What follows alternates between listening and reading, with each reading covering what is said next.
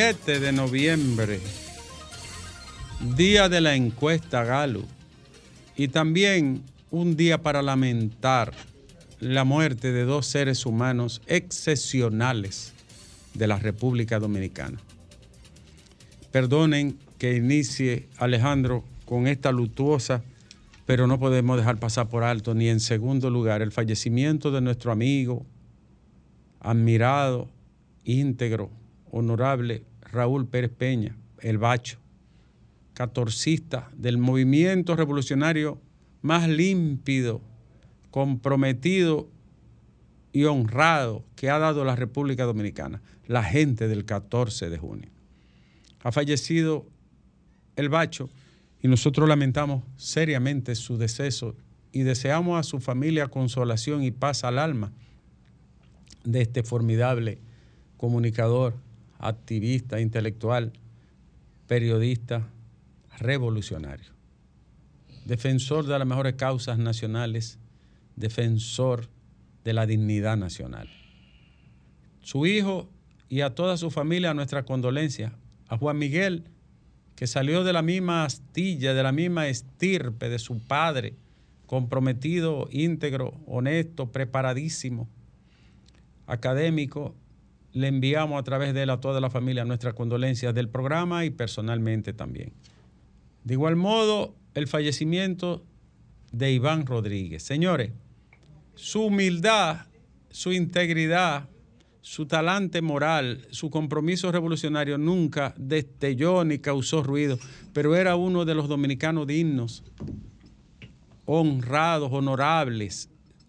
Nunca flaqueó de ese tipo de gente de izquierda, como un Santiago Carrillo, ¿verdad? Sí, en España, un hombre totalmente íntegro, lleno de humildad y de buena voluntad y buen trato para todo el mundo. Ha fallecido Iván Rodríguez, también del 14 de junio y posteriormente del PTD histórico y de la UPA, ¿verdad? De la UPA. Y de la UPA. Iván, eh, yo lo conocí, tuvimos un trato durante mucho tiempo, un trato de, de, de hermanos, porque era una persona tan agradable, tan decente, tan humilde en su trato, hasta para hablar, ¿verdad, Iván? hasta para hablar Iván medía las cosas. Se no han, muy comedidos, se nos han ido estas dos personas y el país pierde dos seres humanos excepcionales, Domingo. Eh, eh, doctor, acaba de ser destituido el director de Promipime, eh, derogado el decreto que lo designó en agosto del 2020. Acaba de ser destituido el señor Peralta, director de Promipime. Cometió un desliz de esos que no son aceptables en democracia y en gobernanza efectiva. Cometió un desliz torpe. Un hombre, déjenme decirle, yo lo conozco hace muchos años, de Santiago Rodríguez, él, y de una familia muy honrada, pero cometió un error garrafal. No fue que cometió un acto de corrupción ni, ni una acción impúdica es que él no podía bajo ninguna condición hacer una rifa solicitando a los empleados públicos que pusieran una parte de su dinero. Ni 10, ni 5, ni 15, ni 20, ni nada. Se le fue la mano, se le fue la guagua. Y esas son cosas, ese es un acto imperdonable, más que él está en una entidad tan seria, de alguna manera vinculada a una entidad de intermediación, ¿verdad? Financiera. Porque está el banco, eh, ¿cómo se llama el banco? Solidaria, Banca, solidaria, Banca Solidaria. Y el área de, las pequeñas, medianas y microempresas. De modo que era, se sabía que iba a terminar eh, fuera de, de ese renglón. Se lo llevaron y pasa a la lista de la gente que, no habiendo cometido delitos, sí cometió una falta que es reprochable. Bueno, ese decreto es reciente, ¿verdad? Sí, ahora mismo.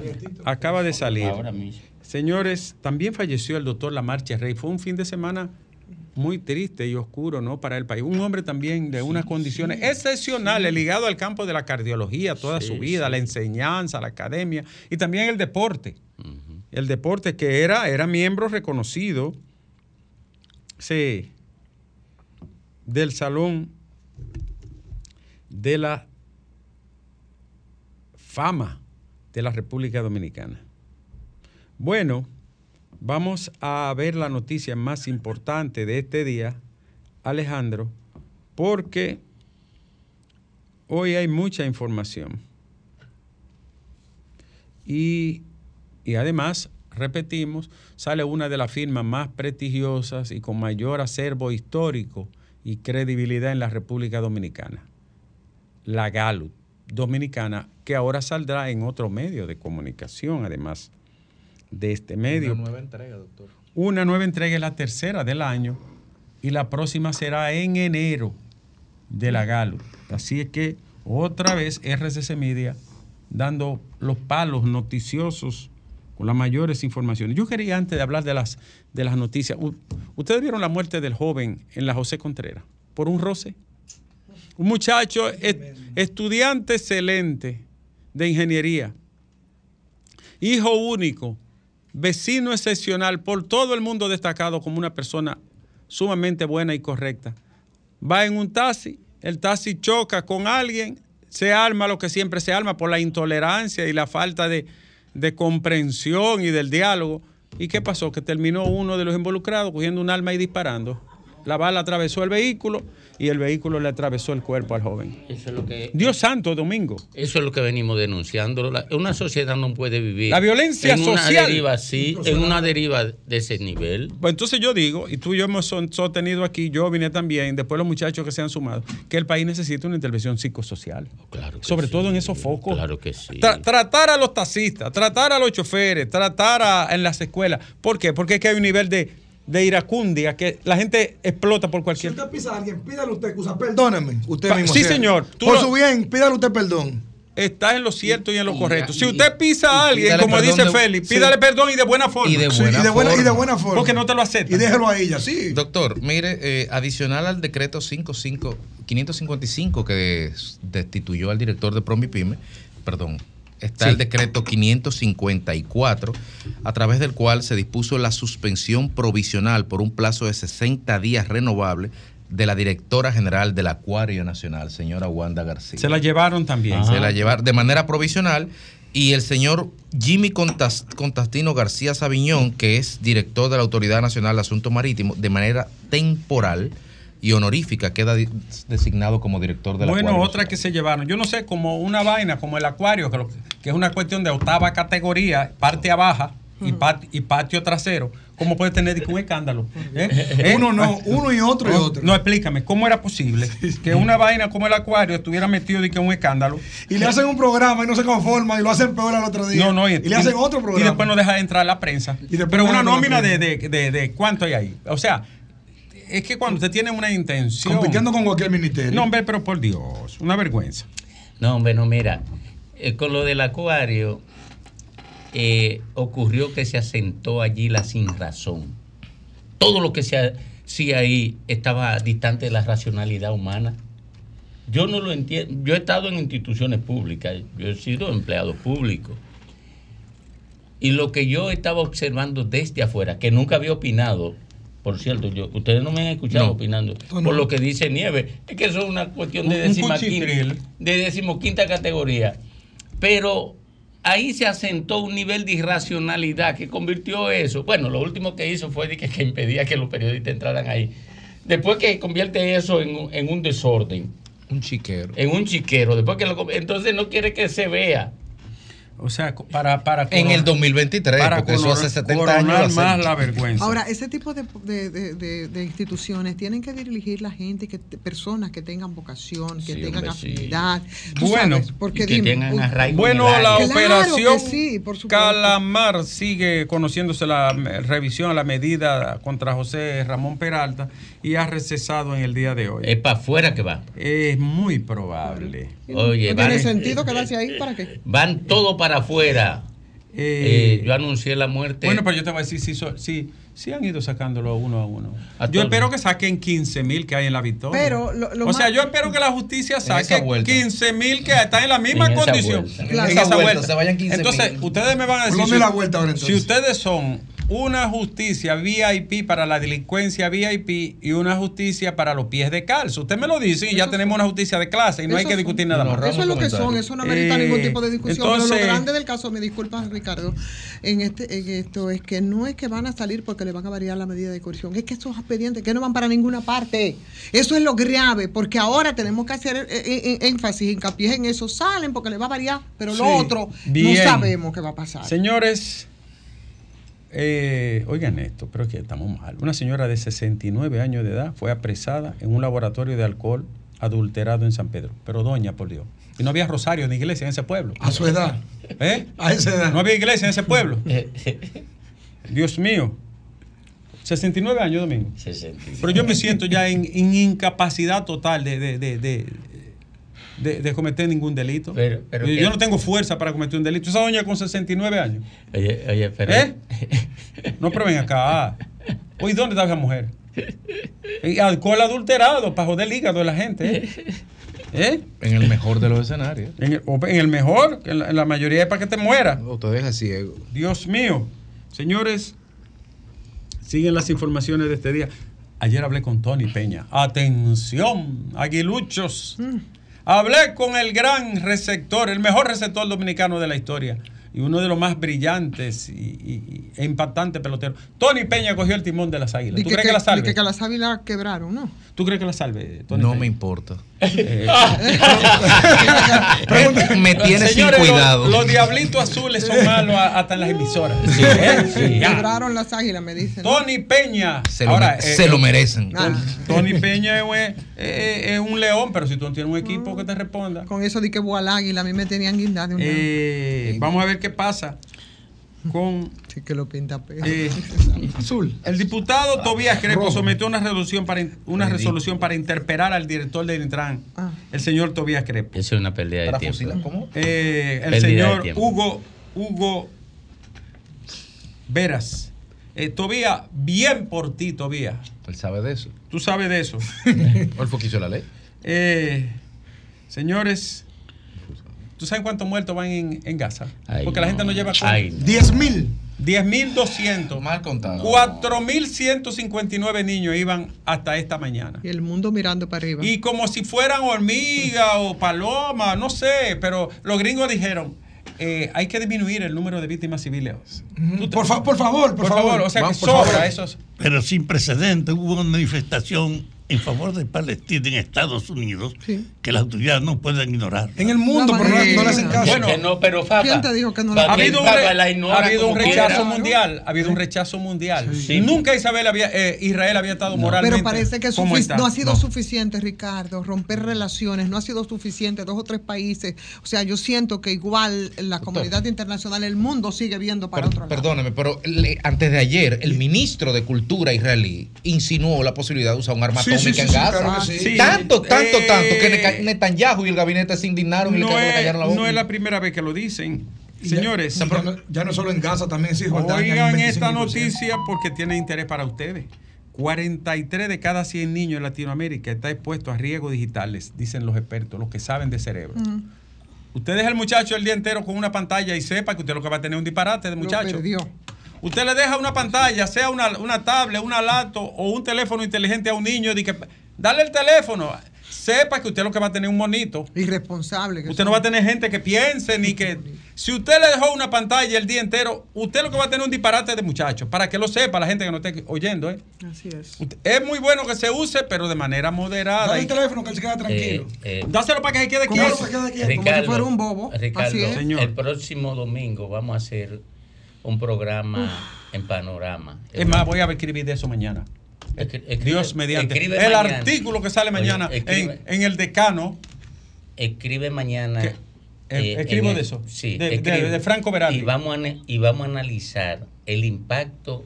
Eso está jodiendo a los muchachos. Oye. la ansiedad, no duermen, el estrés. oye, el impacto de la revolución microelectrónica en la construcción de la mente, Voy. de la conexión del, del Voy. niño. Vamos a hacer un trabajo sobre Voy, eso. y voy a escribir esta noche, Dios mediante. Escribe. Finlandia está desmontando el uso de la, de la tecnología en los No niños. es que lo quitan por completo, Finlandia, pero lo administran. No, no, o sea, está desmontándolo. Sí, el uso más del razonamiento oye, que no le endosa a lo digital le el viste- 100% de la le- educación. Le viste, le viste el rostro, Antonio Payá, cuando tú estás promoviendo tu, tu artículo aquí en la emisora. Bueno, él nunca me ha dicho que escribe en su periódico. Allá él. Él no lo- Y- él no lo está y- oyendo, y tú promoviendo- no lo está Él oyendo.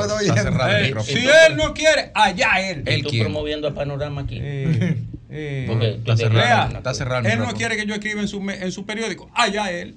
Tú- Ah, se lo pierde. Sí. Además, tiene, que le está- tiene que pagarme bien. Bueno, pues, para, para eso yo seré articulista entonces del periódico de RCC. Ya don Antonio lo está mirando. Ah, eh, ahora se lo puede eh, decir que lo va a escuchar. Repítelo ahora, repítelo Eh, Y ahora. ahora lo, está escuchando. No, eh, eh, Estoy que yo diciendo- estoy escribiendo en, en el decano porque usted nunca me invitó. No, no, no, no, no. Fue otra cosa. otra cosa. Él Y está si me lo promoviendo. pide, lo escribo hasta gratis. Él está promoviendo. Es verdad. Sí, gracias al jefe. Yo, gracias. Oye, oye, él está diciendo otra cosa, promoviendo su artículo en el listín aquí, que tenemos periódico. No, pero yo Eh, dije- promoviendo a Panorama Semanal aquí, que tenemos televisión. No, Bueno, señor, no es que- correcto. Yo, lo- yo he dicho, don don Antonio, que sí. Usted nunca me ha dicho que escriba en, Él no lo está oyendo. en no está bien. Sí, lo está- lo está RCC, oyendo. en la web. Lo está mirando. Si me pide eso, yo lo hago con mucho cariño. Mm, Eh, señores, Cambiaste el discurso ya. eh, Le agregó el cariño. seguimos mirando más informaciones. Ayer Haití abrió la puerta de Carrizal. ¿Usted vio eso? Carrizal, 60 Carrizal. camiones, ¿verdad? De aquí para allá o de allá para acá. Eso es complicado. Pero 60 camiones fueron. No, pero ¿eh? ten, ten cuidado como Es- tú es tratas, ten- hay que tener cuidado cómo se trata No el te tema haitiano, no, porque te descontextualizan y señores, tú por, tú corres riesgo Sí, en la sí, calle sí, con sí. un paquete de de allá gente. para acá o de aquí para Oye, allá óyeme, se pero- cruzaron 60 No, camiones de la óyeme, frontera. Es que te sacan el video No, no, que no. pasando 10 camiones y a la media hora no hay comercio. No, no, no, no. Yo tengo un video aquí que no hay comercio. Nulo por completo. Eso es para No, la prensa y para los medios solamente. O para los grandes industriales o, para y los, comerciantes. o para los grandes intereses, Claro. por decirte. Pero Bueno. no hay comercio. Eh, eh, lo cierto es, me dijo un amigo militar que estaba allá que habían pasado unos 60 camiones. ¿De No lo qué sé. eran los camiones? Le dirían materia prima. Pero menos material para la construcción. Eso no, Sí. no se permite. Seguimos con más información, Alejandro, ya cerrando eh, en, en este... Mira, Medio Ambiente paralizó un daño que estaba haciendo un sujeto en, en Constanza. Sin permiso, abrió un camino, abrió una trocha. Medio Ambiente, ¿por qué usted no le incauta a todos los equipos? ¿Por qué no lo somete a la justicia? ¿Por qué usted no lo arrastra con la ley? ¿Eh? Seguro, tiene, seguro es algún compañero o es alguien con influencia. Porque de qué manera se puede permitir que un tipo pueda hacer tanto daño con una pala a la vista de todo el mundo. ¿Eh? Ese delincuentazo de allá de Constanza. ¿Cómo, cómo fue, ¿Cómo fue posible? Señores, en el mundo está creciendo el rechazo, eh, lo que llaman, ¿verdad? Lo que están llamando es eh, amenazas eh, antisemitas en diferentes campos universitarios del mundo entero. Comercios. Comercio, Le están pintando la cruz de David. lo están pintando, la- lo están atacando por el mundo entero. De manera eh, eh, eh, muy, pero muy masiva en diferentes países. Bueno, ya con la última, Alejandro, porque tenemos, tenemos que avanzar con la gente y, y luego vendrá la encuesta. La desaceleración económica ha impactado las importaciones en la República Dominicana. un 7.9% de reducción en la actividad portuaria, la que se rige a través de contenedores. Es una baja muy sensible, ¿no? También el superávit comercial de la República Dominicana, Pedernales con Haití, aumentó eh, en esta ocasión, los últimos ocho meses, 14.8 millones de dólares. Señores, si el conflicto de Medio Oriente se extiende, el barril de petróleo pudiera alcanzar más de 150 dólares el precio. El presidente de la República anunció ayer que el Bandex tiene disponible ya 3 mil millones de pesos para reducir la mano de obra y mecanizar los trabajos tanto de la agropecuaria como de la industria de la construcción. ¿Por qué no lo habían hecho antes? La semana pasada lo hicieron con Acoprovi y ahora lo extendieron al sector agrícola. Y, y lo tomaron, Acoprovi. Yo estuve hablando hoy con un pasado director y me dijo que ese tipo de medidas, implementarla eh, tan rápidamente no es tan fácil. Eso hay que hacerlo planificadamente y ellos están en serio. Pero, que eso se tiempo. sabe porque eso es- es- se sabe cuáles son los equipos y la maquinaria que se Sí, pero no se hacen 15 días. Entonces, los tiempos políticos no machean con los tiempos de- del negocio. Alejandro, te, tengo una, te tengo una pregunta. Antes de decir que la gente de San Cristóbal protestó el día de la Constitución en la presencia del presidente por inconformidad con el informe sobre los 38 fallecidos, que la gente no está de acuerdo con las conclusiones que los bomberos y el equipo técnico eh, levantó el informe pericial allí. Yo también tengo mi duda y estoy con la gente. Yo también. Alejandro, El doctor Pacholi está ahí a la cabeza Sí, sí, de eh, ese grupo. está ahí mi amigo. Sí. Su fundación está. Yo estuve allá, doctor. Pacholi siempre Y están adelante. activos, activos, Le con protestamos eso. mucho a, a- Sí. a ustedes antes. Y Sí, ahora esto. Yo estuve allá y déjeme decirle, la gente que está involucrada en el tema dice que solamente en el negocio que se quemó había más de 50 personas y desaparecidos todavía hay más de 70 personas que no han aparecido en ningún lugar. Creo que Ni exagerado. están muertos ni están confirmados, creo que, desaparecidos. creo que ese número es exagerado No, porque es- ya Sí, saliera es- todos es los días familiar. Eh, todos los días salía un familiar, ¿verdad? Domingo? Eso es claro. inocultable en el No, tiempo de hoy. No, no, es mucho. Solamente en la protesta ya había más de 40 gente con Sí, desaparecidos con su pero foto. no 70 desaparecidos. No. Fueron caos de la 40 a familia 70 porque tampoco. Porque sale todos los días una familia. Había más de en 40 el mundo de hoy es con imposible. arriba, con, con la cara del desaparecido. Allá, hola, es Doña Consuelo. Ah, no. Eh, eh, señores, Alejandro, una pregunta. Tú que eres de Bonao, ¿verdad? Una pregunta. Hicieron una encuesta en Bonao el fin de semana pasado. ¿Quién quedó arriba? ¿Michael Genao por la Fuerza del Pueblo? ¿Feli Nova por el PLD o el Torito por el PRM? Ese mismo yo sabía, Alejandro.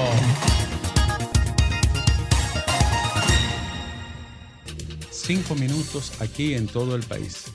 Llegó la cita, Alejandro. Llegó el momento de la presentación de la tercera entrega de la encuesta Gallup, Gallup Dominicana, la esperada y siempre eh, celebrada Gallup está hoy aquí. Esta es la última entrega del año. Habrá otra a principios del año que viene, Dios mediante. Pero los números que se presentarán hoy, las variables, tendrán mucho interés para la clase política y también para el diagnóstico de muchos temas sociales que son de relevancia para la sociedad dominicana. Con nosotros está eh, don Carlos Acevedo, que es el vicepresidente de la Gallup Dominicana, como todos saben, hijo de, de nuestro querido profesor y amigo de tantos años, don Rafael Acevedo, y ya él ha ido tomando el timón de esta firma encuestadora y nos place que sea en el sol de la tarde y RCC Media, eh, con la presencia de, de ejecutivos, amigos y todo el equipo de este espacio, que se haga la presentación de esta encuesta en el día de hoy. Estamos, como, como todos saben, somos democráticos y abiertos y pueden ponerse en contacto con nosotros cualquiera de las, de las firmas y las personas que tengan interés en dar a conocer esos detalles también. Carlos, muy buenas tardes, aquí en el sol de la tarde. Muchas gracias, señor Nieves, eh, don Antonio y a todos ustedes por recibirnos, por darnos la oportunidad de hacer esta medición para todos. Y les voy a presentar aquí por lo menos la introducción, porque lo van a hacer. Queremos ver la, ficha técnica, ¿no? El breve resumen de la ficha técnica de lo que sería la- el perfil de los entrevistados, así Sí. como eh, la, eh, la disposición laboral o la ocupación de la gente que fue entrevistada para, para este levantamiento. Sí, eh, el estudio se realizó, el levantamiento, entre los días 25 y 29 de octubre de este año, hace un par de semanas, uno o dos. Y aquí están, tenemos los objetivos. Se hicieron 1.200 entrevistas. 1.200 entrevistas. Sí, fue en hogares, porque es algo mucho más seguro. ¿Cómo se sea- puede visitar un hogar con la, por ejemplo, en el caso de las torres, de los edificios? No es fácil penetrar a una valla, ¿no? Sí, esos lugares son más difíciles, pero ya los entrevistadores manejan eso. Se, tienen se bastante- tiene ya un manejo técnico de tienen eso. un manejo Y además para... Galo es muy conocida. Sí, eso ayuda mucho y se, se insiste bastante para que le abran las puertas y hay diferentes técnicas, pero se consigue una, una- la parte que necesitamos para, para cubrir. 1.200 muestras. Así es, 1200 en hogares, está ponderada eh, de acuerdo a la población. Eh, tenemos una proyección de, eh, es el censo del 2010, aunque se hace una proyección a 2020 y en base a eso se hace la ponderación para que esté bastante ajustada. En cuanto a la población entrevistada masculina y femenina, 50% eh, mujer, 50.5, hombre 49.5. La población urbana domina un 73%, mientras que la población rural tiene un 27%. Eh, la concentración de la población urbana es porque hay más, más habitantes, ¿no? el, el universo es mayor. Sí, urbano. en Santo Domingo, que es donde está la mayor parte de la población. Bueno, está distribuido aquí. En el sur, atención, país, 16.3 es la muestra para la región sur, la región metropolitana 37.9, el norte tiene 33.7 y el este un 12.2. Entre el norte y metro está más del está el 70%. Sí. Así es. Bueno, la- las edades, Carlos. Vamos a ver cómo están distribuidas las edades. Las edades están, eh, de, tenemos varios rangos. Uno es de 18 a 24, con un 18.4%. Hay otros rangos de 25 a 34 años de edad, con un 23.7%. El otro rango es de 35 a 44 años de edad y alcanza un 19.4%. Un de 45 a 54 la edad con un 15% y un 22% eh, fueron el resto desde los 55 años en adelante. En adelante, casi un 23% de la persona por encima de los 55 años. La ocupación, la gente que se entrevistó trabaja, no trabaja, desempleado, chiripero, in- trabajo informal, ¿cómo estuvo? Sí, la, la ocupación está por el 37%. Hay dos que están aquí, según esa gráfica. Están los que trabajan, según yo tengo entendido, es los que están empleados mayormente, aunque puede que algunos entendieron sencillamente trabaja. Y hay otro por ciento que respondió que eh, trabaja independiente y juntos hace ya un 60%. redondeado. 60%. Los, los independientes con los que tienen algún tipo de ocupación. Exacto. Eh, me veo un dato aquí de religioso, ¿no? 44.8% es católico y un 18.3% evangélico o protestante. Así es. Es el- así se distribuye en términos de las creencias religiosas. Vámonos de inmediato entonces a lo que espera la gente. Carlos, los problemas, no vamos con los problemas primero. Sí, Los problemas, ¿no? ¿Cuáles son los tres principales problemas que tenemos hoy en el país? Así dice la pregunta eh, eh, de este levantamiento. Vamos a ver. un poquito pequeña la letra Bueno, sí, aquí, pero mire, está en pantalla. pero aquí la vamos a ver. Ahí está en pantalla. Eh, dice... La primera parte, La primera parte me toca leerla y son los robos, los asaltos, la banda y la delincuencia general. Señores, concentra un 62.6% para ser el problema dominante así es. entre los dominicanos. Repetimos, 62.6% considera que los robos, los asaltos, la banda y la delincuencia general es su principal problema. En el segundo lugar está la inflación y el alto costo de la vida, que Sí. tiene un 61.2%, casi empatan en, este, en esos dos. Y esos son los dos problemas básicos que la gente señala en todas las mediciones que se han hecho. Es lo que mayormente sale. Sí. Eh, seguimos, ¿no? O seguimos con los otros. Sí, lee, lee. Los que sí. Hay un tercer principal. Hay un tercero, la el escasez de fuentes de trabajo o desempleo. tiene un 19.5%, eh, ocupando el tercer lugar, mientras que la salud en general tiene un 15.3%. Eso tiene que ver con el dengue, ¿no? Claro. En el momento que se hizo. En el momento que se hizo. La economía tiene el 2 10.3%, los apagones y la falta de energía tiene 10%, la educación en general un 10% ocupando el, sexto lugar, séptimo, la educación. La situación en la frontera y el río de Masacre tiene 8.5, bastante, estaba en uno punto y pico. Sí, bastante. Bastante, ahora. La corrupción 4, la falta de agua potable 5.3 y la migración haitiana 6.9. Bajó mucho la corrupción, sí, está bajando mucho. Pero la migración sube a 6.9% si lo combina con los 8.5 del problema fronterizo y del canal eh, te da un 9 y, 6, un 15%. Un 15%, que es mucho. combinado, eh, un 15% combinado eh, está sintetizando la tensión social en estos momentos. Bueno, seguimos, señores, viendo las demás variables. ¿Cuál considera usted que es el problema del país que más afecta a usted y a su familia? La inflación la alza del costo de la vida tiene un 41.6%. Principal problema que afecta a usted y a su familia. Es una pregunta muy directa y está relacionada con los ingresos, con los precios y con la inflación en sentido general. Muy alto, 41.6%, es casi un 42%. Mientras que la banda, la delincuencia en general y los asaltos tienen un 21.7%. Con respecto al anterior disminuyó y disminuyó bastante el tema de las bandas y la delincuencia general. Es que hace de trabajo y desempleo 10%, economía 5.1%, salud 4.2%. Fíjense que cuando le preguntan de manera directa a la gente, qué le afecta a él, a su bolsillo y a su familia. Entonces la gente responde inmediato el costo de la vida y luego el tema de la violencia y la delincuencia. Bueno, eh, vámonos con las demás porque ahí están las principales variables. La situación del canal Masacre tiene 1.4% cuando se ve en el paquete de los problemas económicos y sociales de la gente. Aquí está la segunda. Eh, ¿Cómo calificaría usted las condiciones actuales de la economía? Esto es muy importante. Atención. ¿Cómo calificaría usted las condiciones actuales de la economía del país? Usted diría que la situación de la economía es muy buena, buena, mala o muy mala.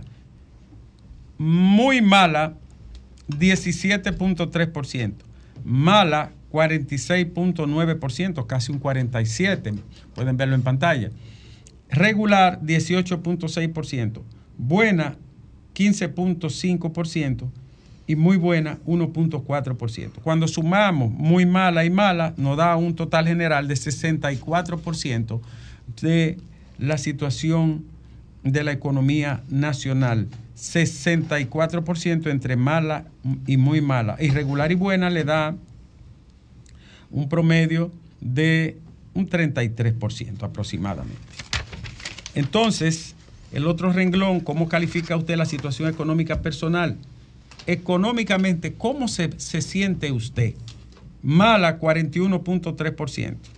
Muy malas, 6.1%. Total, 47%, muy mala y mala la situación de la economía personal, mientras que buena y muy buena tiene un 27.5% y regular un 23.0%. Eh, en total da un 29%. Bueno, y aquí viene lo que le gusta a la gente, ¿no? Aquí viene lo que le gusta a la gente. Ya casi llega. En general, y por lo que usted sabe, diría que las cosas en la República Dominicana van por buen camino o por mal camino por muy, van por mal camino 52 puntos por ciento. Ni por buen ni por mal camino 7.9%. Mírenlo en su pantalla para la gente que nos sigue a través de Telefuturo Canal 23 y también a través de nuestro canal de YouTube. Estamos en vivo. Nuestro canal de YouTube está en transmisión en vivo, y estamos en vivo en YouTube y RCC Media, nuestro canal. Va por buen camino 38.2%, de modo que un 52 por malo y un 38 por buen camino y un 7.9 ni bueno ni malo. Eh, continuamos, díganos de acuerdo con lo que usted sabe o conoce, ¿qué es lo mejor que ha logrado el gobierno de Luis Abinader? Aquí están los puntos positivos que la gente le reconoce al gobierno. Estabilidad económica del país número uno, 11.5%. Ayuda social de tarjeta y aumento de tarjeta, 7.7%. casi un 8, ¿no? Mano dura contra la corrupción, 7.6%. Trabajo con la educación y la construcción de escuelas, 7.2%. Tema haitiano y cierre de la frontera, 6.7%. Volvió a elevarse ese tema, que no era tan alto ni estaba en los primeros cuatro, ocupa el cuarto lugar. Avance en turismo, 3.5%. Increíble como el tema haitiano desplazó la valoración del turismo. Lucha contra la delincuencia 3.2, construcción de obra 3.1 y ya los demás por debajo de 2, como la construcción y arreglo de calles, manejo de la pandemia, metro y teleférico, aumento de salario, entre otros. Observa, eh, Ricardo, eh, es importante, me parece que es pertinente señalarle a la gente que los temas que son objeto de debate público, social o político, están en el imaginario social más alto que todos los otros temas. Es correcto. Por eso lo vamos a ver ahora en detalle cuando desglosemos esa parte. ¿Cree usted que hay corrupción en este gobierno? Esta pregunta es muy importante para el tema de la corrupción, porque cuando se hace la pregunta directa sobre el problema, sea cual sea, entonces la gente manifiesta aquello que cree. ¿Cree usted que hay corrupción en este gobierno? Los renglones son, hay más corrupción, hay menos corrupción, hay igual o más corrupción que los pasados gobiernos de Danilo y Leonel. Presten atención. 46.2 dice que en este gobierno hay menos corrupción que en los de gobierno de Danilo y Leonel Fernández. 26.7 dice que hay igual corrupción que en los gobiernos pasados de Danilo Medina y Leonel Fernández. Y un 25.3 dice que hay más corrupción que en los pasados gobiernos de Danilo y Leonel. Un 46 atribuye menos corrupción. Bueno, aquí viene la valoración del gobierno y del presidente de la República. Esta valoración mide, independientemente de la posición política de los ciudadanos, cómo aprueba o desaprueba la gestión del presidente de la República. ¿Usted aprueba o desaprueba la gestión de Luis Abinader? Es una pregunta cerrada. 64% aprueba la gestión del presidente de la República. 33% la desaprueba. Un 3% no sabe y no responde. Como es una pregunta cerrada, solo hay dos opciones, aprueba o desaprueba. Ustedes lo pueden ver ahí. 33 desaprueba, 64 aprueba. Seguimos en las valoraciones de la gestión ahora del presidente de la República. Dice la pregunta, ¿cómo califica la gestión de Luis Abinader al frente del gobierno? Muy mala 6.7% mala 29 perdón, 23.9%. Ni buena ni mala 12.3%, lo que da un total de 31% consolidado como la gestión de Abinader considerada entre mala y muy mala. Buena 46.0% y muy buena 10.1%. Total 56% considera positiva positiva o buena o muy buena la labor del presidente al frente del gobierno. Y llegó la pregunta electoral, la que mide eh, el pulso electoral de las aprobaciones o desaprobaciones. ¿Piensa usted que lo mejor para el país es que el PRM siga gobernando o cree que sería mejor que gobernara otro partido? Esta es una pregunta cerrada. Como ustedes pueden notar, el PRM que siga gobernando 56.3% que gobierne otro partido 40.5%. Ahí están divididos en dos bloques, los que quieren que siga el PRM y los que quieren que gobierne otro partido. Que gobierne otro partido con relación al pasado subió, ¿eh? Ha, ha subido cuando se hace la pregunta cerrada. Valoración de la Junta Central Electoral. Esta pregunta es sobre el órgano rector y administrador del proceso electoral, la Junta Central Electoral. ¿Cree usted que las actuales autoridades de la Junta Central Electoral se manejarán con la debida imparcialidad y transparencia que se requiere para organizar las elecciones y elegir al próximo presidente de la República en el año 2024? Ahí está, mírenla ahí. 14.6% dice que no, no cree que, que se manejarán con imparcialidad y transparencia, pero un 77.1% aprueba la Junta Central Electoral y dice que sí está en capacidad de imparcialidad y transparencia para organizar las elecciones del próximo año 2024. Es un espaldarazo a la Junta que sale bien posicionada en esa pregunta sobre su credibilidad y confianza. La pregunta de las elecciones municipales, que son las primeras que serán en el mes de febrero. Si hoy fueran las elecciones municipales del 2024, por los candidatos de cuál partido votaría usted? PRM y aliados 52.3%. Fuerza del Pueblo y aliados 21.4%. PLD y aliados 14.3%. PRD 0.3, Reformista 0.2, Unión Democrática, Democrática 0.1, votaría en blanco 0.2, ninguno 3.4 y no sabe y no responde un 8%. Entonces, repetimos, el PLD y aliados 14, la Fuerza del Pueblo y aliados 21.4 y el PRM un 52% redondeado. Eso es para las municipales. Es una pregunta subjetiva, como todos sabrán, porque es simpatía partidaria para una elección de lo local, que son los municipios. Un buen candidato puede hacer que eso gire hacia arriba o hacia abajo. Un buen candidato. Es un juicio de valor que yo hago. Si hoy fueran las elecciones presidenciales y congresuales del 2024, por los candidatos de cuál partido votaría usted. Vuelve a medir los partidos otra vez, independientes de las figuras, pero los partidos para lo presidencial y lo congresual. Aquí se eleva el PRM un poco más porque saca un 54.8%, la Fuerza del Pueblo un 23.3% y el PLD un 14.1%. Eh, los demás partidos no alcanzan el 1%, salvo ninguno que tiene un 2.5%. Eso es para las congresuales y las presidenciales. Escenario del voto, con los principales aspirantes a las elecciones presidenciales del año 2024. Las elecciones presidenciales del 2024, si fueran las elecciones hoy, vamos a decir en la fecha en que se hizo, que fue el 28, ¿verdad? si fueran las elecciones, ¿por cuál candidato votaría usted? Luis Abinader del PRM 55%. Leonel Fernández por la Fuerza del Pueblo 27.4%. Abel Martínez por el PLD 13.5%.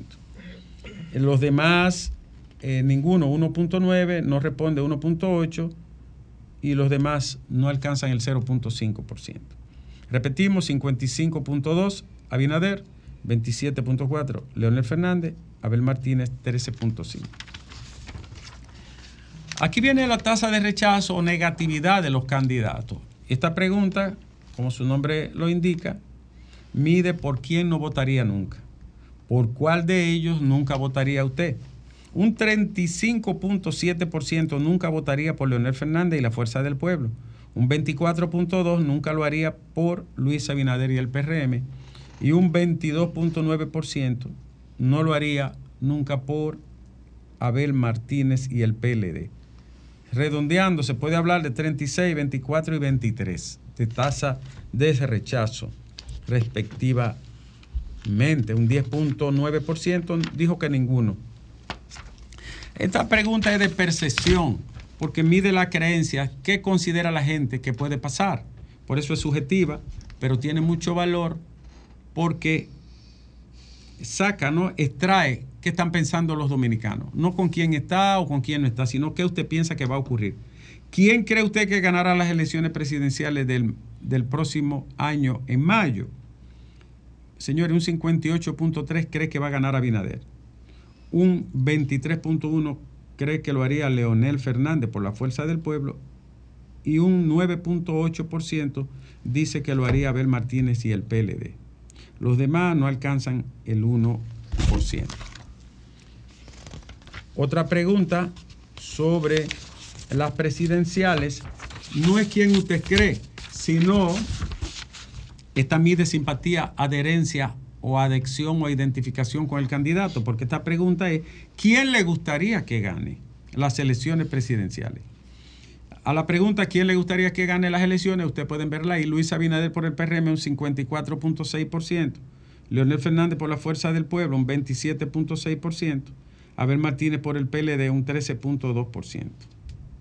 Los demás igualmente no alcanzan el 0.5%. Es decir, a quién le gusta, ya vimos quién cree y ahora a quién le gusta.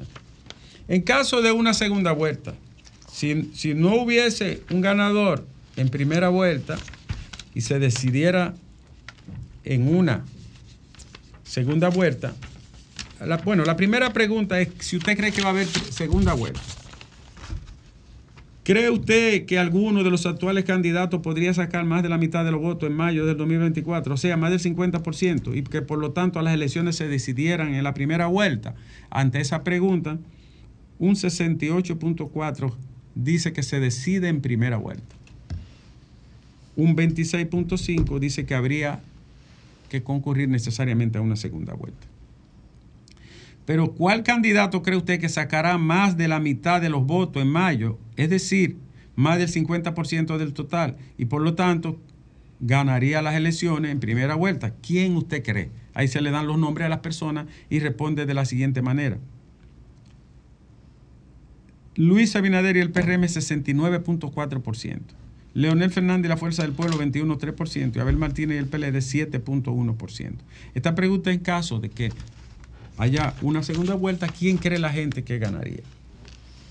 Ya estamos cerrando en la parte electoral.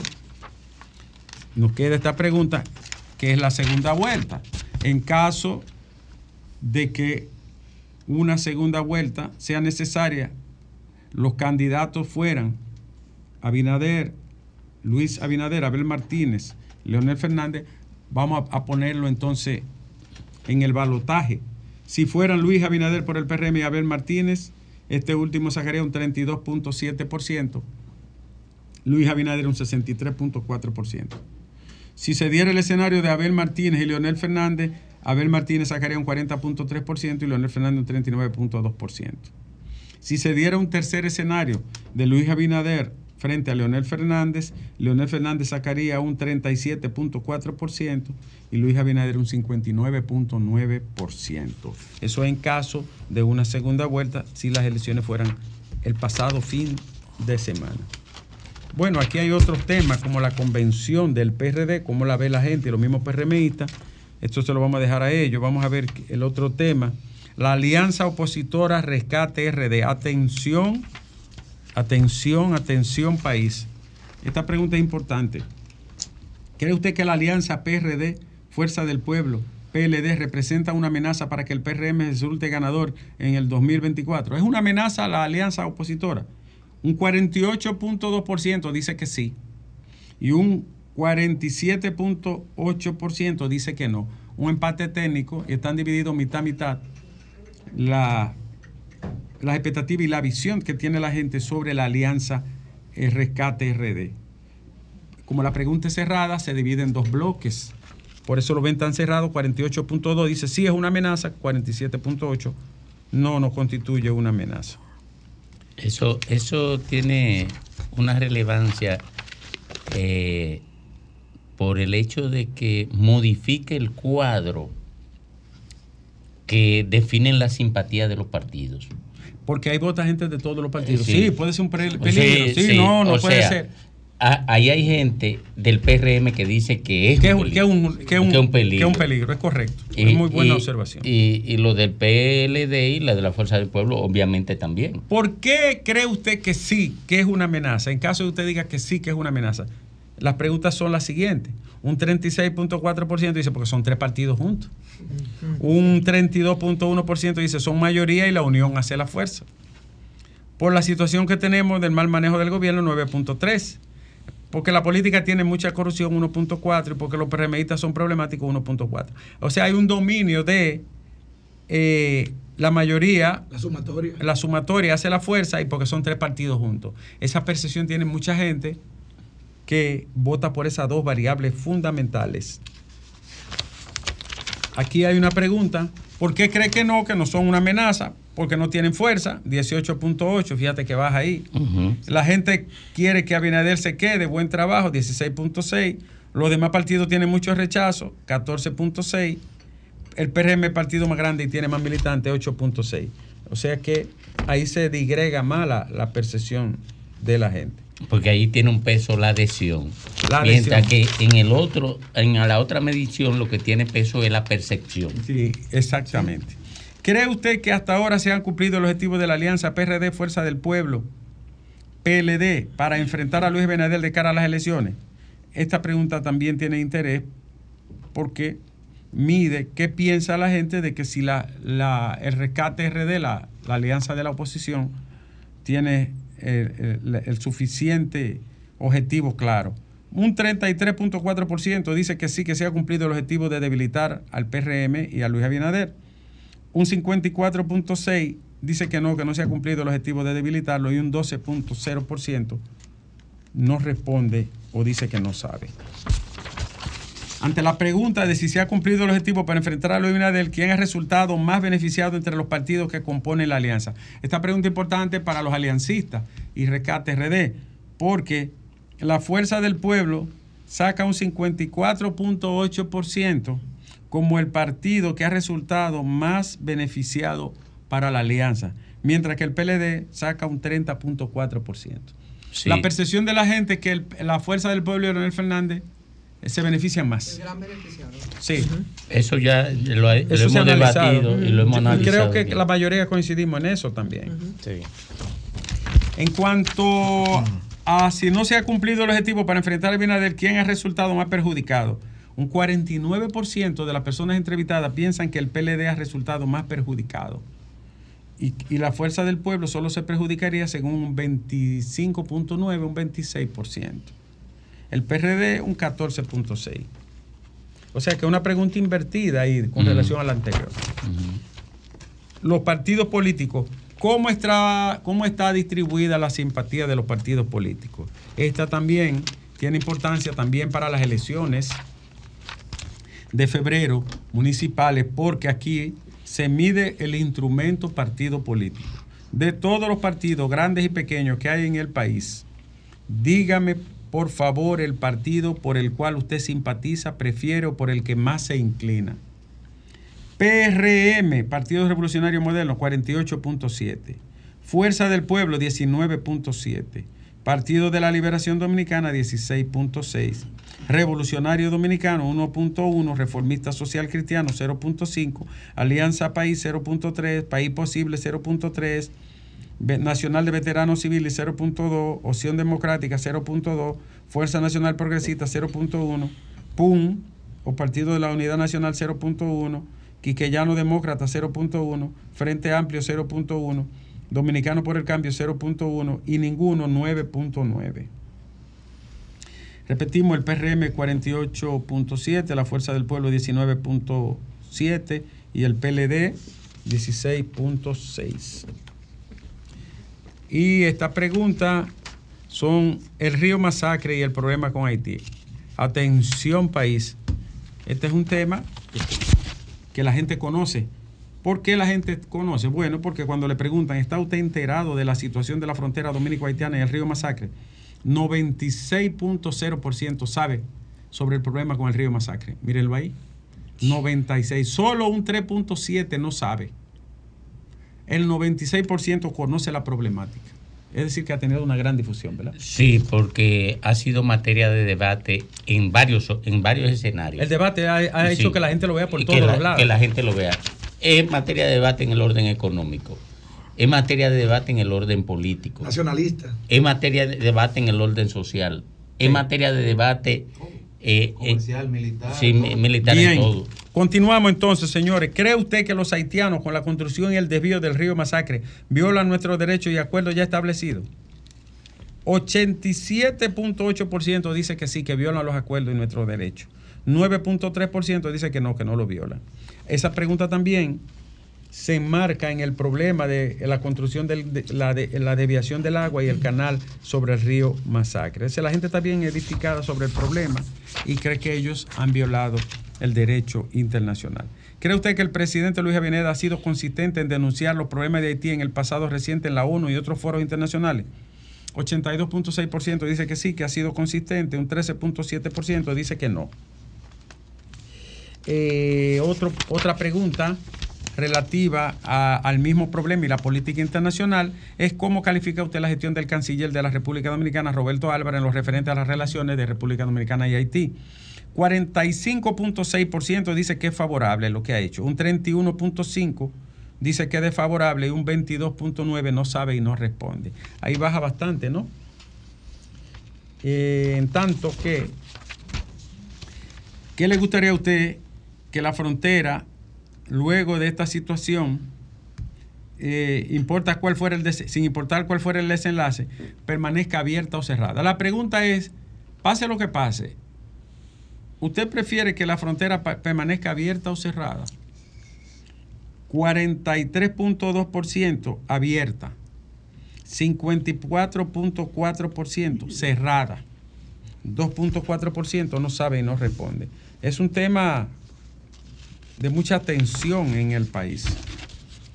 Continuamos con esta abarcadora encuesta Galo sobre problemas sociales también. Siendo Haití un importante socio comercial, ¿qué es más importante para usted, la soberanía nacional o lo que representa el comercio entre la República Dominicana y Haití? Atención, ¿por quién vota usted? ¿Por la soberanía o por el comercio? La pregunta. El 27.6% dice que votaría por el comercio entre República Dominicana y Haití. El 67.9%, es decir, el 68%, votaría por la soberanía nacional. Al liderazgo político, ¿verdad? Que quería ponerse claro en algunas cosas y tiene muchos muchos datos al respecto. ¿Cree usted que en el futuro los problemas con Haití serán menores, iguales o mayores? Menores, 23%. Iguales, 13.9%. Mayores, 58.5%. No sabe, 4.4%. Ya vamos terminando con el problema de Haití y nos adentramos en ¿por qué cree que serán menores los problemas? Dice, le pregunta el encuestador a la gente, porque hay que buscarle la solución, hay que llegar a un acuerdo 50%. O sea, la gente está en conciliar. Está tomando conciencia y tendrán que ceder 10%. Por el cierre de la frontera habrá mejor control fronterizo 8.6% porque ven que no, no hay mano dura con la situación 7.8%. Ah, perdón. hay. Porque ven que hay mano dura con la situación 7.8%.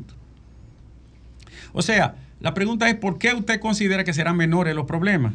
Repetimos que el 50.2% dice porque hay que buscarle una solución y llegar a un acuerdo.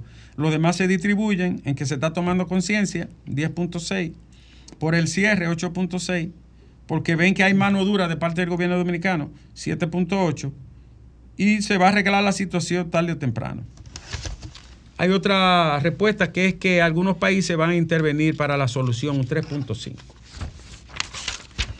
Y cerrando el tema, ¿verdad?, de la, de la frontera, por lo menos del tema del cierre, ¿no?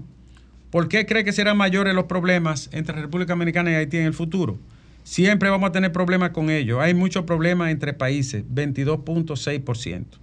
Los haitianos son conflictivos y peligrosos, 19.8%. Los haitianos creen que son dueños de República Dominicana, 18.5%. No quieren llegar a acuerdo, 16.4%. Haití no tiene quien lo gobierne, 3.3%. Si, si sigue cerrada la frontera, 2.6%. Si hay amenaza de guerra, 2.7% y ahí está distribuido el parecer de la gente con respecto a los problemas y su proyección. Bueno, señores, entonces, ¿qué tan de acuerdo estuvo usted en su momento con la medida tomada por el presidente Luis Abinader del cierre de la frontera, la suspensión de visado a los haitianos y la militarización de los puntos principales en las provincias fronterizas? Totalmente en desacuerdo, 2.0%. En desacuerdo, 13.2%. Ni de acuerdo ni en desacuerdo, 0.7%. De acuerdo con las medidas, 60.1%. Totalmente de acuerdo, 22.6%. Total, 82.7% de acuerdo con las medidas.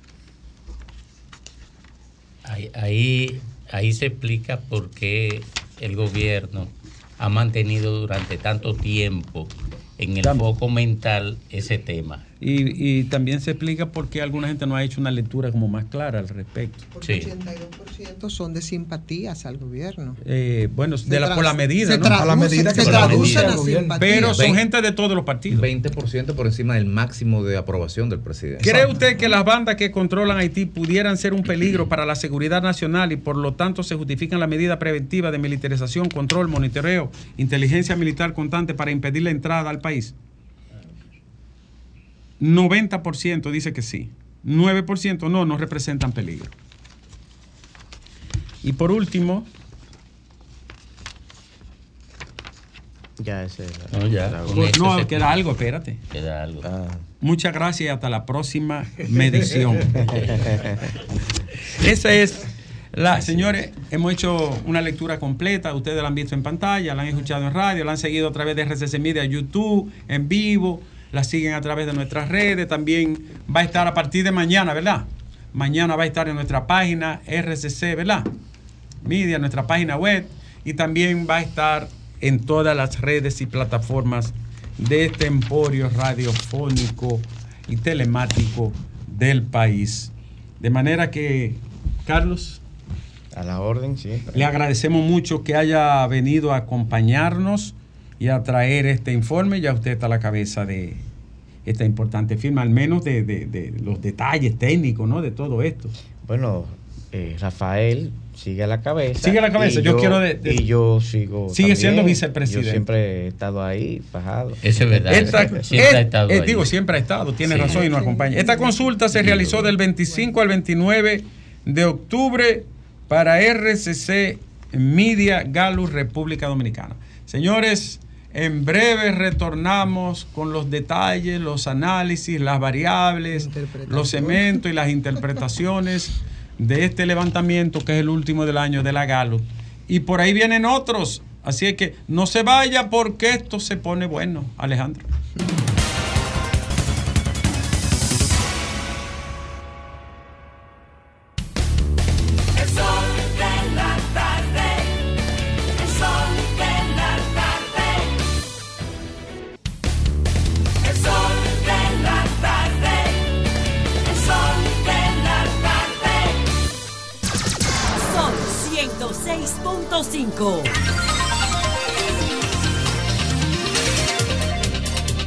Retornamos aquí al sol del país tras la presentación de la radiografía política, económico, social del momento. Tú sabes que eh, te interrumpo ahí, es que me quiero quedar con eso porque definitivamente eso es una gran verdad en la discusión que hacíamos un poco fuera del aire, que en esas luchas descarnadas por el poder que se dan aquí en el nivel de los partidos políticos, es verdad que la primera acribillada es justo la verdad.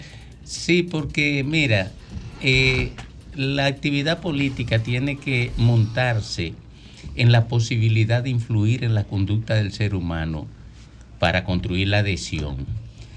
Y usted no puede construir la adhesión a partir del mecanismo de reflexión ética en política. ¿Por qué?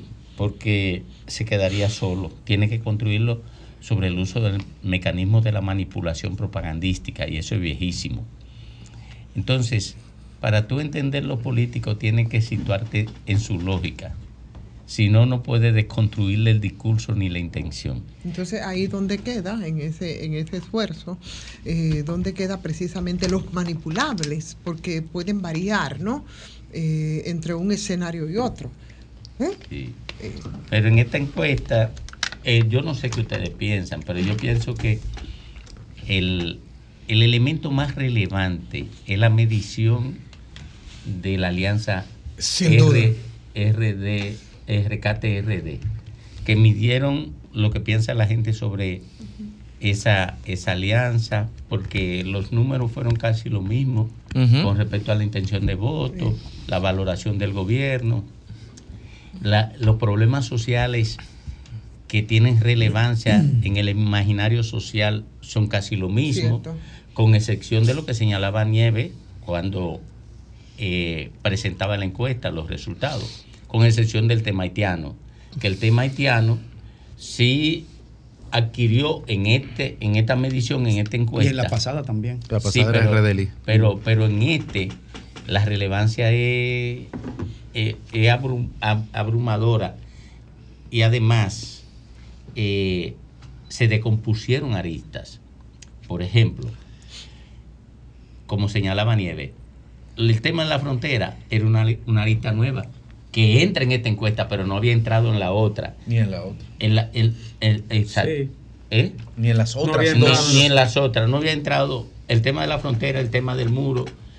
Pe-. Pero eh, el tema, eh, eh, todo este tema se había centrado exclusivamente en la arista de la migración. Ahora se decompuso, y ese es un mérito que tiene esta encuesta. Se decompuso.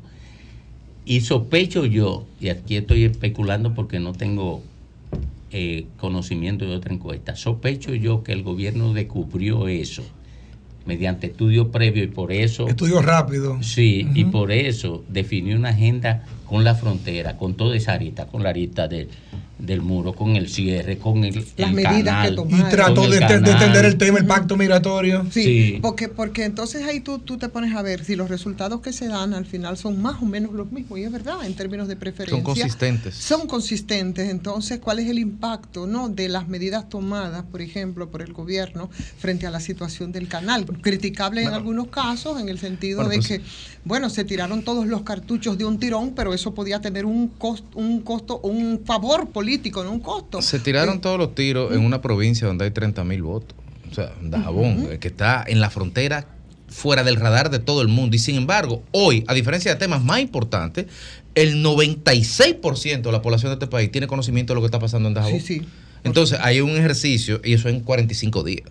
Sí. Ahí hay un ejercicio de comunicación y de difusión de información bastante consistente y robusto que ha permitido que la gente se empodere de un tema que en, en- en el día a día de su cotidianidad no le afecta. Lo que pasa es que hay gente que piensa que el tema es de la frontera, pero es un tema nacional. El problema es que es muy sofisticado el, ejercicio de que una persona en Santo Domingo entienda que a medio plazo el costo del huevo, de la tallota, del pollo, de la berenjena le va a afectar porque la frontera esté cerrada. Eso lo sabrá en 3, 4, 5 Pero mira, meses. para nosotros no fue una sorpresa, porque justamente en este escenario Se todos aquí. hemos discutido de que cada día que se tendía el tema migratorio y el tema fronterizo, seguía ganando Luis Abinader porque la gente con el tema nacionalista principalmente Sí. no razona, Pero- solamente quiere mantener y ganar el tema. Pero Leonel Fernández no sabía eso. Pero el- aquí, Claro que lo sabe. Aquí lo que se, lo que se muestra, lo que se muestra, lo que se pone ahí es un nuevo elemento en el escenario del tema haitiano, que antes efectivamente era el tema migratorio, pero que siempre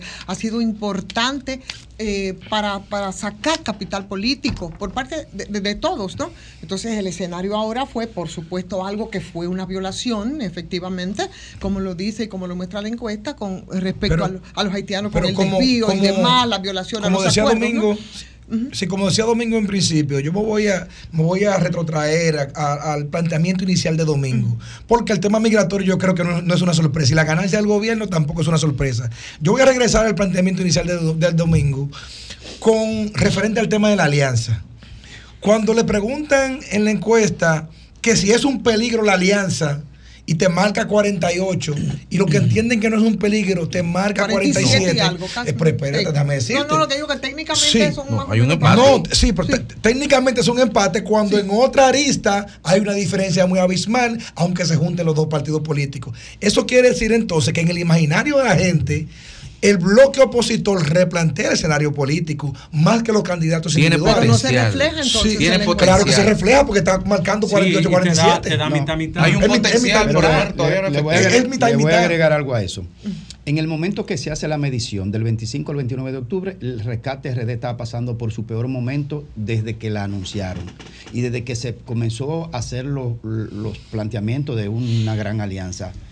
Estaba pasando por un momento de ataque público, de, de desfavorabilidad en la opinión pública, De porque dudas. no se ponían totalmente de acuerdo. Es decir, que muy probablemente en próximas mediciones respecto de esa alianza va a salir muy favorablemente la valoración de esa alianza. Porque en los próximos días, hasta el día 10, que es cuando se cierre el plazo de la Junta por ley para presentar las candidaturas municipales, Rescate RD con lo que está logrando, va a redimensionar su posicionamiento a nivel público. Lo que yo no entiendo es eh, el, en el aspecto de las problemáticas sociales de las familias dominicanas, cómo está tan alta, situaciones tan fundamentales para que los hogares puedan estar llevando una vida de cierta de cierto sosiego y cierta tranquilidad en el orden económico, en el orden alimentario, en el orden de la seguridad pública. Un deterioro de los servicios públicos en general no se compadece entonces de que con la favorabilidad del, de que la gente quiere que siga gobernando el PRM. Graeme, perdón. No, no, pero tú tienes un año no, diciendo eso. no se- no se no, espérate, empalma. espérate. Tú, tienes, tú has sido consistente en ese diagnóstico y en esa exclamación, pero los hechos están ahí. La pregunta sería sociológica o habría que buscar un predigitador, pero la realidad es que es inconsistente en un lado que los principales problemas se mantienen de No, la canasta y el encarecimiento de la vida, aumentó pero ahora. consistentemente se mantiene una aprobación. Entonces, la explicación no es si está pasando o no está pasando, sino por qué está Para pasando. mí, para mí la explicación que podría tener esa Que parte yo no la tengo. sería, yo creo, creo, creo, creo arrojar luz y no sé, ustedes ya evaluarán. Yo creo que como el voto es político, no es un voto económico, tú puedes entender que en un momento dado la situación está mal, pero entonces aquí hay un planteamiento político. Para yo votar por ti en una boleta, no solamente depende de que tú seas bueno o que seas malo, depende del clima político que yo vea y de la, fora- y de la favorabilidad del momento. Entonces, ¿qué sucede? En el caso de Abinader tiene una candidatura compactada. Sin embargo, la oposición tiene dos candidatos fuertes, pero muy ignorados, muy divididos, muy cada quien por su lado, inclusive en un, en un mismo camino caminando con la alianza, y sin embargo, en muchas ocasiones se ven como con diferencia. Entonces la gente no le compacta el voto Bueno, yo a la oposición. Estoy de acuerdo contigo en, acuerdo. la parte de lo que es la disgregación de la simpatía y el voto. Pero también recuerden, no es la primera vez que sale que las cosas van por mal camino y votan por la figura Claro. presidencial. Eso es un comportamiento histórico en el país. Y es segundo, atención. Y contra natura, como dice no, Federico. no, pero ¿cuál es, la, no, ¿cuál es la segunda explicación? Que dentro de esas personas que dicen que la cosa está mal y va por mal camino, hay un por ciento elevado de PRMistas también. Pero una Eso cosa, es- aplica lo que una cosa, una cosa eh, Ricardo, Jovine, compañeros, eh, eh, eh, si nosotros hacemos una, una mirada retrospectiva, no nos gusta, pero yo, yo pienso que es válido. Eso siempre han sido los denominadores comunes, eso siempre ha sido los problemas de la gente, el tema del desempleo, el tema del acceso a servicios y alimentación y el tema de la criminalidad. Es como que si ya nosotros hemos, eh, eh, eh, es como si fuera un chip que, no, que, que- que tenemos ahí que nos lo activan cada vez Habría que ver entonces ahora cuáles son las razones en esta coyuntura, pero eso es una constante de siempre, lamentablemente, es así. Miren, hay un aspecto que ustedes no tocan. Y como mi papel a veces es observar y aprender de la discusión de ustedes, estaba aquí observando un detalle. Hay una demostración a la que no hace alusión la encuesta, pero que se expresa en ella. El nivel de la información, la globalización de la información permite que la gente sepa, aunque le moleste la crisis, sabe que no es hija del gobierno. Aunque tome el gobierno algunas decisiones, hay una comprensión.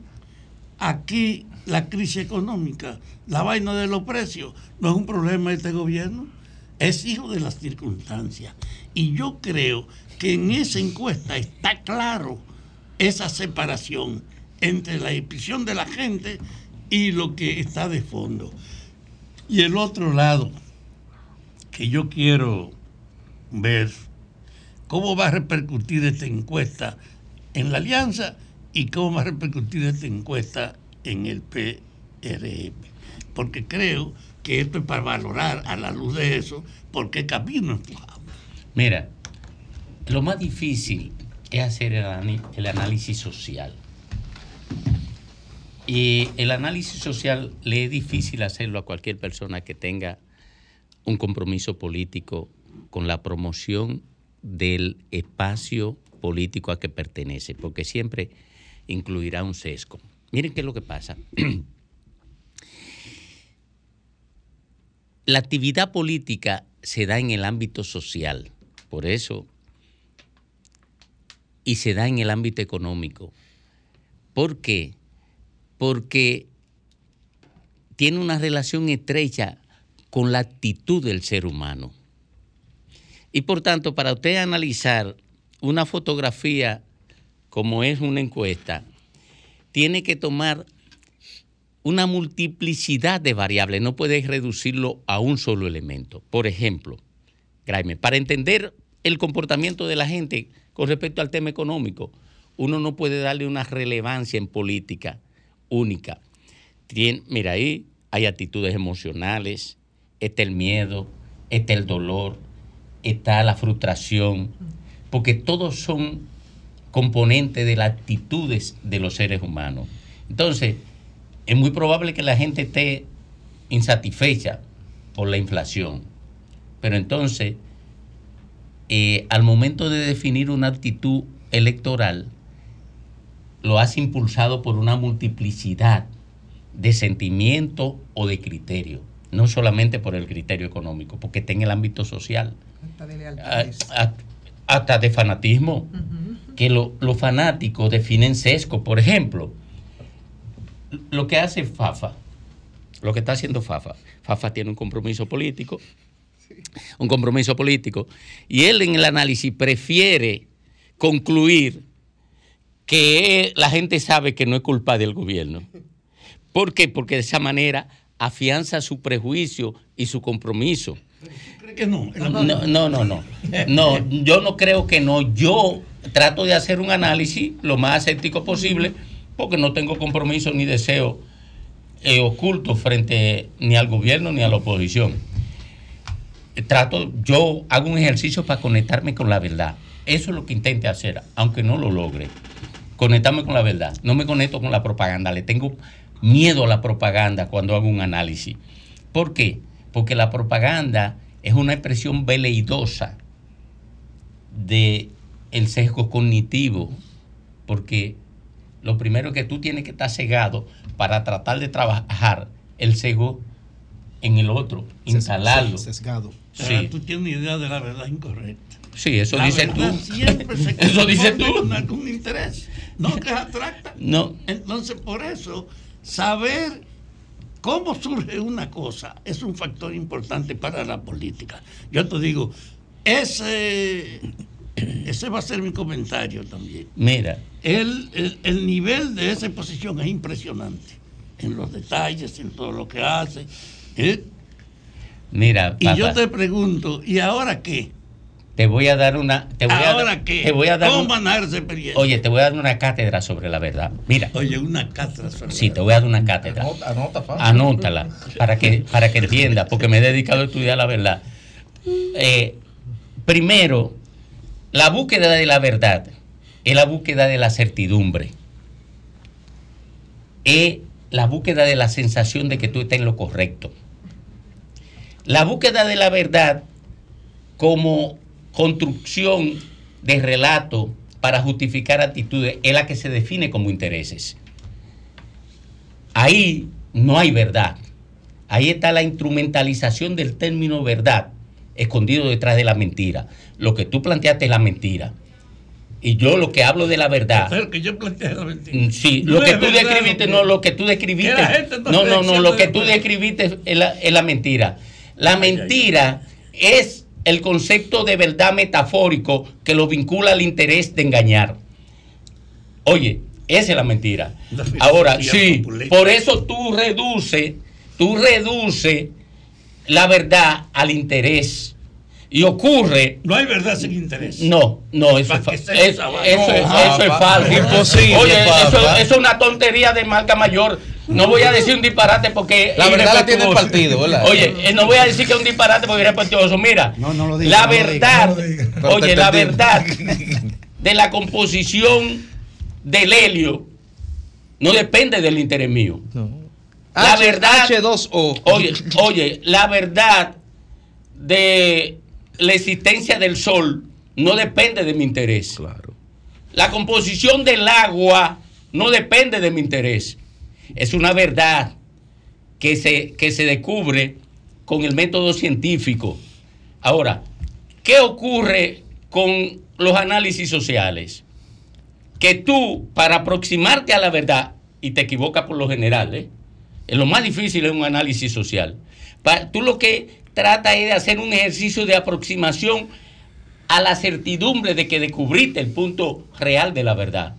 Pero difícilmente lo, la, la logra así. No es lo mismo la verdad en física que en ciencias sociales. No es verdad la, la- la- la verdad en medicina que en las ciencias La sociales. ley es inmutable, por ejemplo, de la naturaleza. Es claro. Eso no- eso no tiene- Una está regida por leyes que, que son rígidas y otras están regidas por leyes que nada más te garantizan una aproximación a la verdad. La problemática social por- por- por- regularmente no deriva en una verdad cerrada ni Exacto, absoluta. es. En construcción No, permanente. porque ahora se Incluso la verdad histórica cambia y muta a raíz de, Dialéctica de- de- de nuevo descubrimiento Sí. de fuentes. Pero- Pero, la, verdad, la verdad objetiva y científica son inmutables. pero porque ta- entran en la categoría de lo que son las ciencias exactas, que son unas, y hay otras que son, entran en la categoría sociales que no son exactas. Exacto. No son exactas. Siempre son aproximaciones y siempre entrará el elemento del que observa, del que observa el fenómeno, del que observa eh, en, eh, en la situación. Los sesgos, los entra, sesgos. entra, entra el, el- la- lo que se llama la homeomería o lo que se el- la parte del todo que ha acumulado un individuo que observa el fenómeno. Su experiencia, su, su- su propia experiencia o su conocimiento o su sesgo particular. Entonces, siempre apar- aproximarse a la verdad en temas sociológicos, en temas sociales, es muy difícil. Ahora, tú puedes ser lo más racionalmente objetivo, lo más racionalmente Hacer una aproximación. posiblemente objetivo. Y esa objetividad tuya contradice la perspectiva que tiene el otro de su propia valoración del tema. Por eso el debate, la dinámica política genera tantas contradicciones, porque siempre está a partir de perspectivas diferentes. Todo eso, todo eso Ah. y esas discusiones que, que tienen un matiz sociológico, eh, filosófico, es simplemente, señores, para abrir los ojos, como yo lo abrí en pantalla, cuando Fafa tratando de, eh, frente a los principales temas de preocupación, y esto lo quiero decir de manera simple para que la gente entienda, eh, a la preocupación de la gente en estos momentos, desempleo, criminalidad, bla, bla, bla trata de justificar que no es una responsabilidad de los gobiernos, en este caso, de este gobierno. Ivonne, ahora una pregunta, Ivonne, ¿Eh? Ivonne, una encuesta. Una encuesta dice la verdad. Y auto- La- la- la- una encuesta, las encuestas dicen la verdad como tal. No, O- o- o- no. o- El esta retrato encuesta, esta encuesta, ¿qué está diciendo? es un retrato de la verdad del momento. Exacto. Punto. Exacto. Es- exacto. Es, es un Estoy de retrato- acuerdo contigo. Es, es ¿Es un una verdad sostenida? Habría No, que verlo. no, no, Era el momento y punto. Es un fotograma de la verdad. Oye, Exactamente. entra en las leyes que definen las mutaciones sociales, que definen las mutaciones, los cambios sociales, que es el espacio de la realidad donde se definen con mayor rapidez los cambios y que tienen el mayor nivel de mutabilidad. Eso es así. Ahora, Es así. vamos a pararnos. ¿Tú sabes por qué? Porque ahora lo está reflejando en términos electorales la encuesta que acabamos de ver hoy de Gallup aquí. O sea, ¿cuál sería la situación si nosotros, si, si las elecciones fueran hoy ahora? La recomposición de ese cuadro político electoral ¿eh? de aquí a seis, siete meses cuando nosotros vayamos a las elecciones puede ser totalmente distinto porque muchos Es que factores cada, cada, cada escenario, cada escenario se presenta de manera distinta. Por ejemplo, por ejemplo, ahora mismo el tema de Haití y la frontera benefició al gobierno.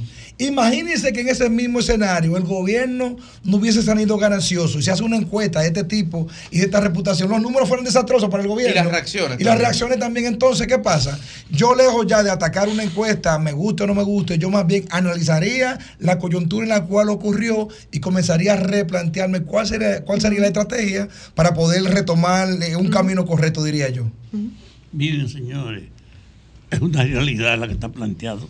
Y tenemos que ir aquí que siempre el desafío es la actualidad. Que tú no puedes manejar la actualidad por recuerdos ni por presunción, sino objetivamente viendo lo que pasa. Y esa objetividad hace que esa valoración, esa encuesta, sea asumida por los que están desfavorecidos y por los que están favorecidos para que a la luz de esa encuesta ellos fortalezcan sus decisiones. Eso no es en el aire, es que no le importa. Eso sirve. Y de todas maneras, entonces, usted no puede ignorar, no puede ignorar un detalle. Cómo consolidar los que tienen ventaja, la que tienen, y cómo superar lo que está retrasado frente a su realidad. Dos análisis que van a venir. Yo sí quisiera destacar lo siguiente. Me parece que la Gallup comenzó como tal a medir política en el 92, 93, por ahí. Eh, pero creo que esta es la primera vez que la estamos viendo y es un ejercicio de periodismo y de rigor de esta emisora y de este grupo de manera sostenida, con mucho tiempo de antelación. O sea, y está pasando con RD Elige también. O sea, está midiendo una tendencia sostenida en el tiempo que permite, Félix, Sí, a sí. quienes quieran ver cuál es el patrón y poder rectificar política y estrategia, hacerlo con tiempo. Esto, esto salió en abril y le salió gratis y, se y lo negaron. Salió tres meses después y lo negaron. Y salió ahora, veremos qué dirán.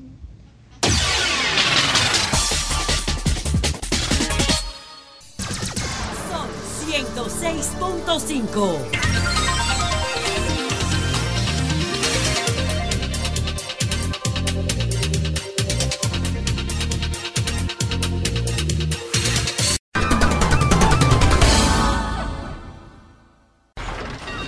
Comunícate 809-540-1065. 1-833-610-1065 desde los Estados Unidos. Sol 106.5, la más interactiva. Nos vamos con la gente y quiero informarle, quiero informarle que mañana revelaré todo el contenido de la reunión entre Jenny Berenice, Reynoso y Danilo Medina. Oye, qué acuerdo. No, ningún acuerdo. Ay, no, ¿y para no. qué se reunieron? No, yo, eso tú estás especulando, pero deja al que sabe hablar, deja al que tiene conocimiento, no le dañe la información. negociando, Domingo. No, no le dañe la información. Mañana voy a revelar, estoy diciendo, mañana voy a revelar los contenidos de la conversación entre Danilo Medina y Jenny Berenice en el velatorio de Tito Bejarán, del difunto Tito Bejarán. ¿Quién coordinó eso? ¿Cómo se coordinó? ¿Y cómo fue la discusión ahí?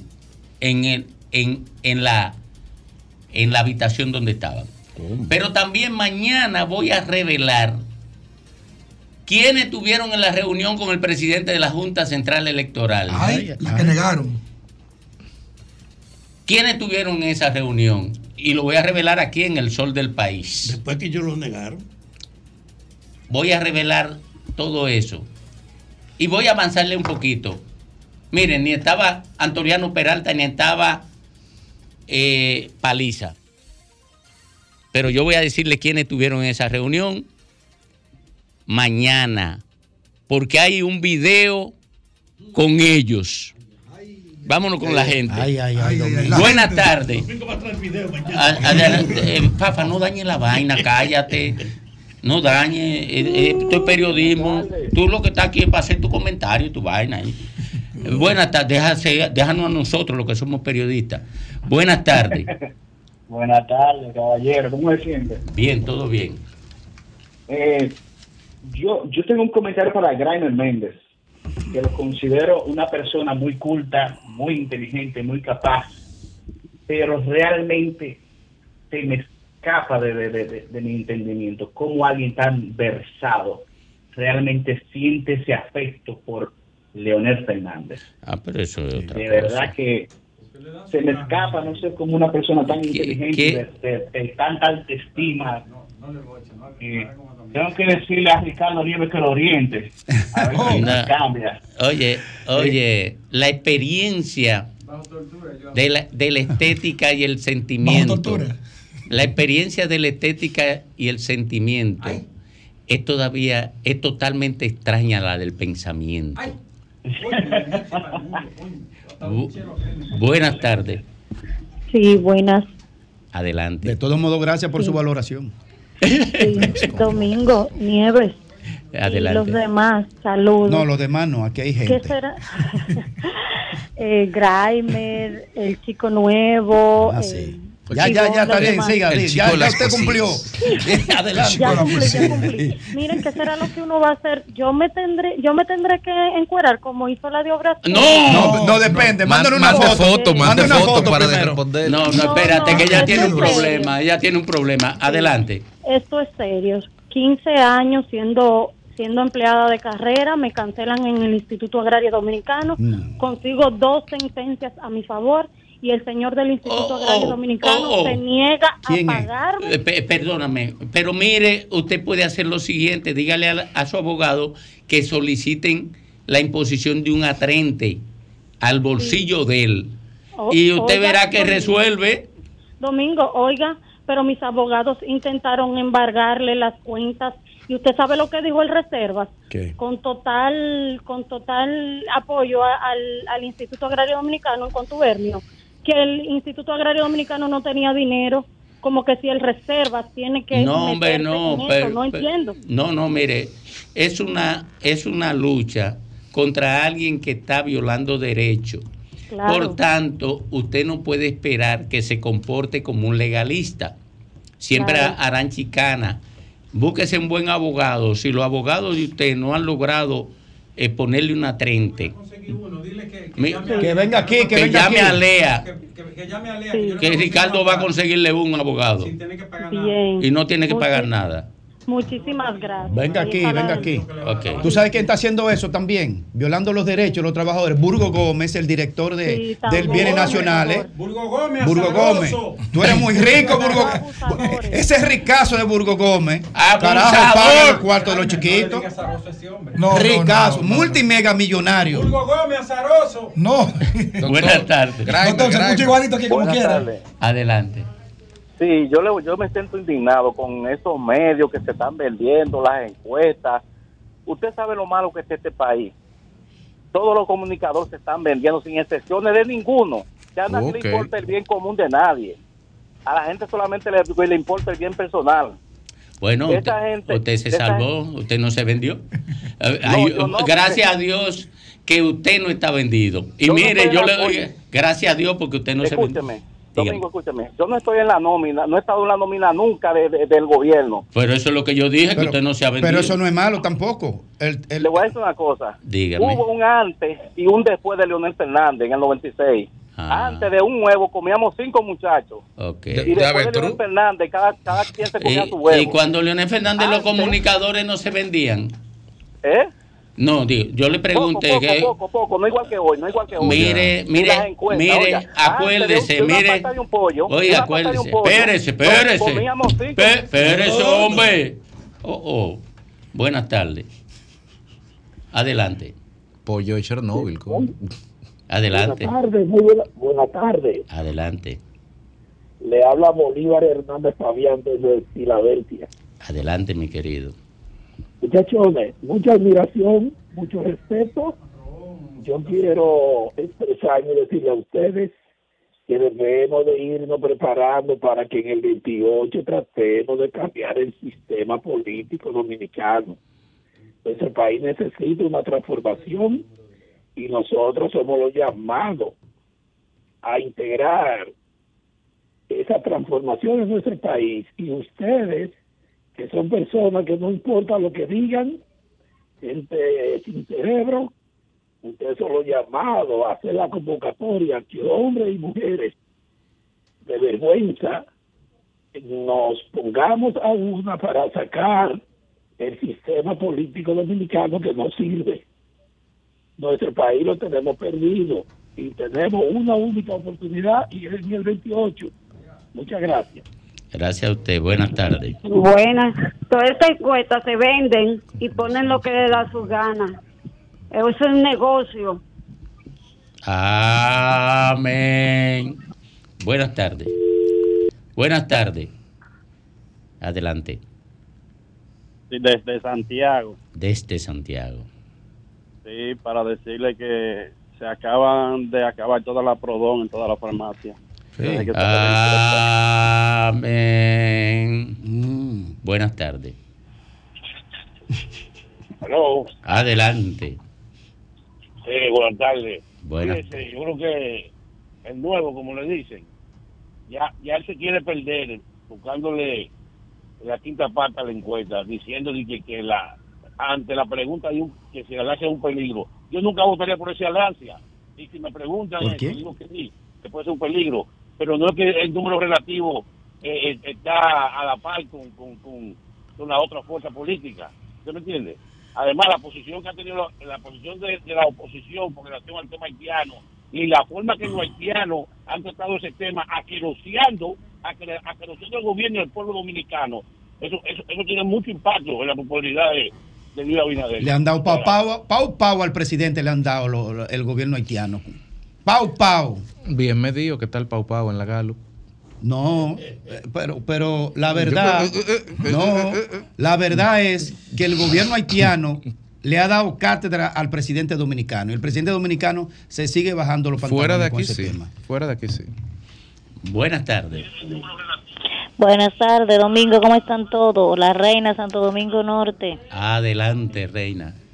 Sí, Domingo, con respecto a que ayer se celebró el Día de la Constitución, yo soy de las que pienso que de verdad nuestra Constitución merece todo el, el respeto y honores que cada año se realizan. Ahí vi que el presidente estuvo en primera fila demostrando su respeto hacia ella. Eso está muy bien. Reina, Reina, una pregunta. Ah, sí, no fue. ¿Se fue? Porque Pero es a él que le toca le hacer. quería, a- a la pregunta, le quería preguntar si ella es la misma peque, la peque de allá de Pantoja, la misma reina de Santo Domingo Norte, que hay una acusación pública. Hay una acusación pública. Mañana. Oye, que, oye, que el presidente Adelante. estuvo encabezando respecto a la constitución. Pero que le toca. Buenas, buenas tardes. Yo quiero saber a dónde se hacen la encuesta para yo coger por ahí pagando un pasaje para que me pregunten a mí. Porque yo voy Ah, para 60 años y nunca me he encuestado. Amén.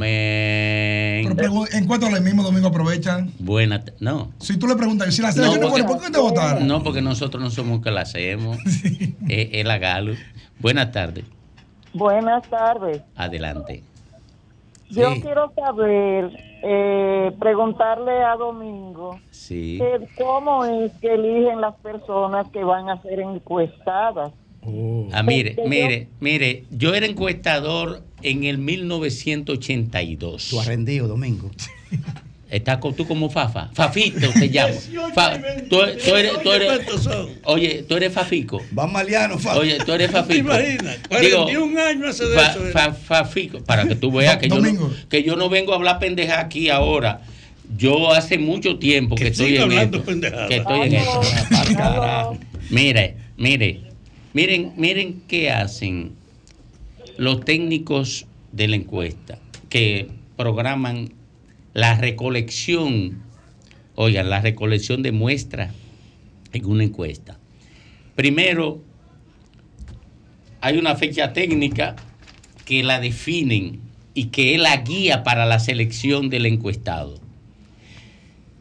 Esto es para la gente que escucha esto y se pregunta. Cuando usted quiera saber, conocer la forma en que se hace una encuesta, dedíquese a leer la ficha técnica de esa encuesta.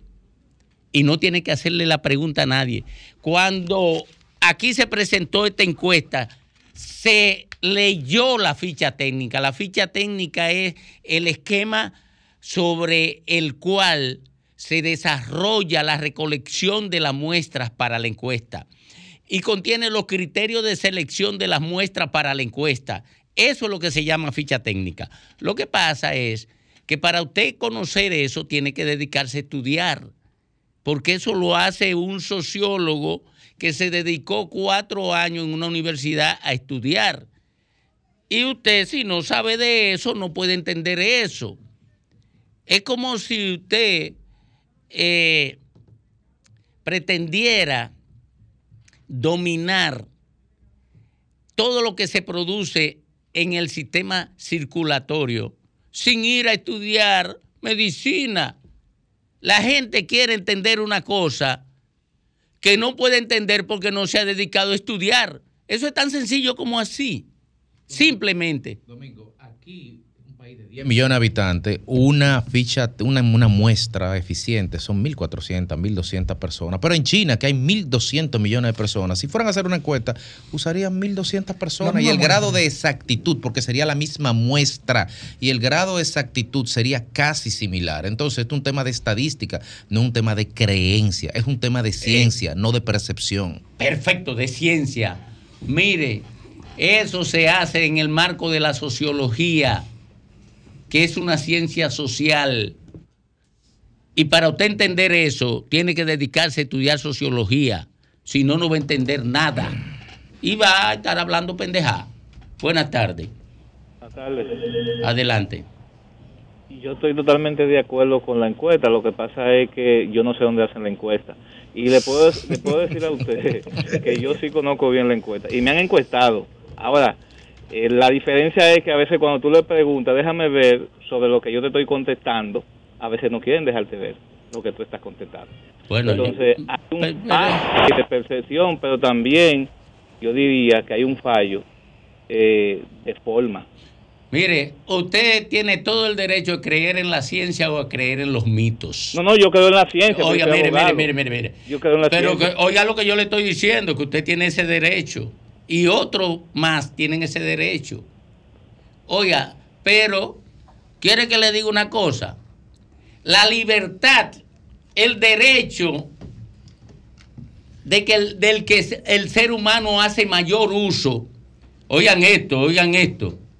El derecho del que el ser humano hace mayor uso de manera permanente es el derecho a la ignorancia.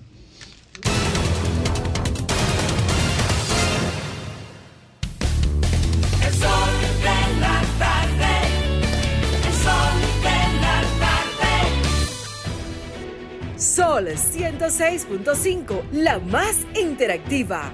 Una emisora RCC Miria. El sol del país a las 4.44 minutos. Nieve, tú tienes que evitar que Fafa me boicotee el programa, porque tú eres el jefe de aquí. Tú eres el jefe. Yo, yo tengo una propuesta, Domingo. Ay, vamos con la propuesta. Eh, lo vi dos veces que te interrumpió. Y, y de burlándose manera- de la información. De manera intempestiva y se rió incluso. Sí, se. Algo que se considera pecado capital en comunicación. Sí, es bullying. Reírse de la opinión del compañero. Claro. Se está reyendo de nuevo. Eh, yo te tengo una sugerencia. Eh, plantéela, señor. Memorándum. Memorándum. Sí. Dos puntos. Dos puntos. A partir de la fecha, el susodicho es para afuera que va. Sí, señor. Buenas tardes. Buenas tardes. Adelante. equipo, ¿Qué tal? Domingo, dos cositas. Me gustaría saber primeramente por qué el eh, Rey Guevara ayer en la actividad de la Constitución no le dijo al presidente ahí sobre los desacatos de su gobierno. Y lo Exacto. segundo es, me gustaría saber qué Fafa opina de ese empate técnico 48-47 de la Alianza Rescate RD y el gobierno. Fa- eh, Fafa lo que hace es boicotearme el programa, pero di, te están haciendo una pregunta. Yo no lo escuché. Buenas tardes. Voy a usar esa respuesta. Adelante. Buenas. Sí. Bien destituida la que la del acuario, pues eran 12 eh, tiburones y aparecieron solamente tres. Bien destituida. Ay, ¿cómo va a ser? Ah, también se comieron los tiburones. Guisaron los Lo frieron. Con yuca se comieron el tiburón. Ceviche. Ay, de- Dios Hicieron mío. ceviche de tiburones. ¿A dónde? Yo creo que Fafa Dejaron cuatro blogs el acuario. El acuario lo dejaron en cuatro blogs, así mismo. Buenas tardes. Y por mi pyme no pensaban dejar y el presidente actuó rápido. Le habla Cristian. No lo de. lo Ah, me- me da vergüenza. Adelante. Eh, yo tengo una inquietud con relación a las encuestas. Sí, Yo hago mi propia encuesta como ciudadana sí. Y preocupada por muchas cosas que veo. Yo me monto en un elevador, hago una encuesta. Voy al supermercado y en la, de- cada vez que tengo la oportunidad hago otra encuesta. Voy a una clínica a pagar en una caja y hago mi encuesta. Y yo no sé dónde exactamente que hacen las encuestas que dan a Binader ganador. Usted quiere, usted quiere una cosa. Vamos a hacer, quiere que hagamos un ejercicio. Mira, aquí hay siete personas. Somos siete, ¿verdad? Siete. Eh, Ricardo, vamos, vamos a hacer una encuesta entre los siete. Venga, venga. Ricardo. Pero para, tú tienes que explicarle a ella que una encuesta entre nosotros siete no cabe porque tenemos más o menos la misma eh, condición etaria, el mismo nivel socioeconómico, somos masculinos la mayoría. Y no es representativo. No, y no somos representativos. No somos representativos. Ahora, si hubiese económico. uno de Gualey, uno de. Sobre todo en lo de económico. Sí, que se, se inclinan mucho por. Sobre- uno de Liapiña. La desigualdad económica aquí. No, no, por ejemplo, no podemos, le da una representación. no podemos ligarnos, no podemos ligarnos con cierta gente. No, no, pero, pero, pero, autorízame a hacer el ejercicio. Ok. Ok. De- eh, Eh, Fafa Tavera, ¿por, quién tú votas? ¿Por quién tú votas? ¿En qué elecciones? Eh, Oh, por la- presidencial. En la, en la presidencial. ¿Por La de quién? Ucrania. Oh, por la continuidad de Abinader. Ivonne. Yo no sé, no. Ivonne. No vota. Yo estoy leyendo lo de Carrizal. No, no, Ivonne no, no no, vota. Ivonne, Domingo Páez, ¿por quién tú votas? Por nadie. Eh, yo vine, ¿por quién tú votas? El voto es secreto. ¿Pero por quién tú votas? El voto es secreto. En secreto, ¿por quién tú El votas? secreto. Por el Licey. Eh, Félix, ¿por quién tú votas? Abel Martínez. Ah, eh, eh, Graeme, ¿por quién tú votas? Estoy en reflexión. ¡Ay, ay, ay, ay, ay, ay, ay, ay!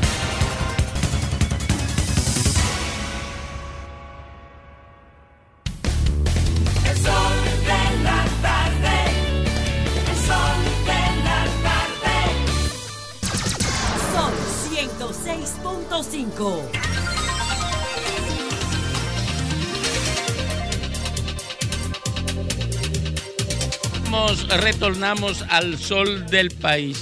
Seguimos hablando. Bueno, ya la gente vio cómo se vota. Eh, aquí hay una atención, dos atención, tres, cuatro. Y una reflexión. Pues ganó, gan- ganó Abel. Ganó- Aquí no, ganó Abel. no, aquí hay un empate entre Abel y el PRM. Sí. Y hay una reflexión. también. Buenas tardes. Ese voto es peligroso, el de reflexión. Eh, buenas tardes, Domingo. ¿Cómo están ustedes? Sí, adelante, mi querido. Mira, Domingo y Nieves, eh, los resultados de la encuesta, porque la gente dice un empate técnico, pero yo no sé por qué la gente critica a Galo. Galo pasa con summa cum laude, un 95% en toda su historia. Es así de miénteme, eh, Ricardo Nieves. Entonces yo no puedo, no tengo por qué eh, criticar y por qué freír en alquitrán a la Pero no hay- encuestadora Galo, porque ha pasado con símbolo. cum laude, se ha graduado en toda su historial. No. Así es, así es. Buenas tardes. Adelante. Buenas tardes. Adelante. Sí, Domingo. Sí. Sí. Oye, Domingo, yo sé lo que es una ficha técnica, ¿verdad? Está correcto, donde hay más gente, tiene que coger un por ciento mayor. Pero entonces la encuesta es inversamente proporcional, porque las tres primeras preguntas son si la situación está mala. Un 60% dice que esa es su preocupación, el costo de la vida. Otro por ciento la seguridad. Entonces, es verdad que los dominicanos son estúpidos, que son masoquistas, porque la- la- el costo de la vida, la situación económica, tiene que ser proporcional al candidato que está gobernando. Entonces, es inversamente proporcional. No, no. Y la No. situación económica peor, ¿cómo es? La No, más no, no, mira, te voy a ejemplo un ejemplo Yo, yo sé sencillo. lo que es ficha técnica, porque yo entiendo Sí, todo pero oye, oye, óyeme esto. Vamos a ver, tú estás Por favor, no, no, por favor, escúchame. Mira, yo explicaba al comienzo que la gente toma decisiones electorales por más de un factor. Oye, por más de un factor influye en la decisión electoral. Por ejemplo, eh, yo no sé si tú viviste esa etapa, en el 90 el país estaba bajo Sí, yo la viví. una, una inflación brutal. Pero la gente estaba llena de miedo a Juan Bosch. Y Juan Bosch, que pudo ganar de manera apabullante, quedó prácticamente empa- empatado con Balaguer al punto de que los reformistas le hicieron un fraude de unos pocos cientos de eh, miles de votos, unos pocos miles de votos, no cientos de miles, unos pocos ci- miles de votos y con eso Balaguer se mantuvo en el poder. ¿Por qué? Porque la gente no vota por un solo elemento. O sea, mire, ahí en esa encuesta los PRMistas se quejan de la inflación. Pero sin embargo, vota, usted le pregunta a los PRMistas, ¿y por quién votaría? Por, por Abinader, diciendo que hay inflación.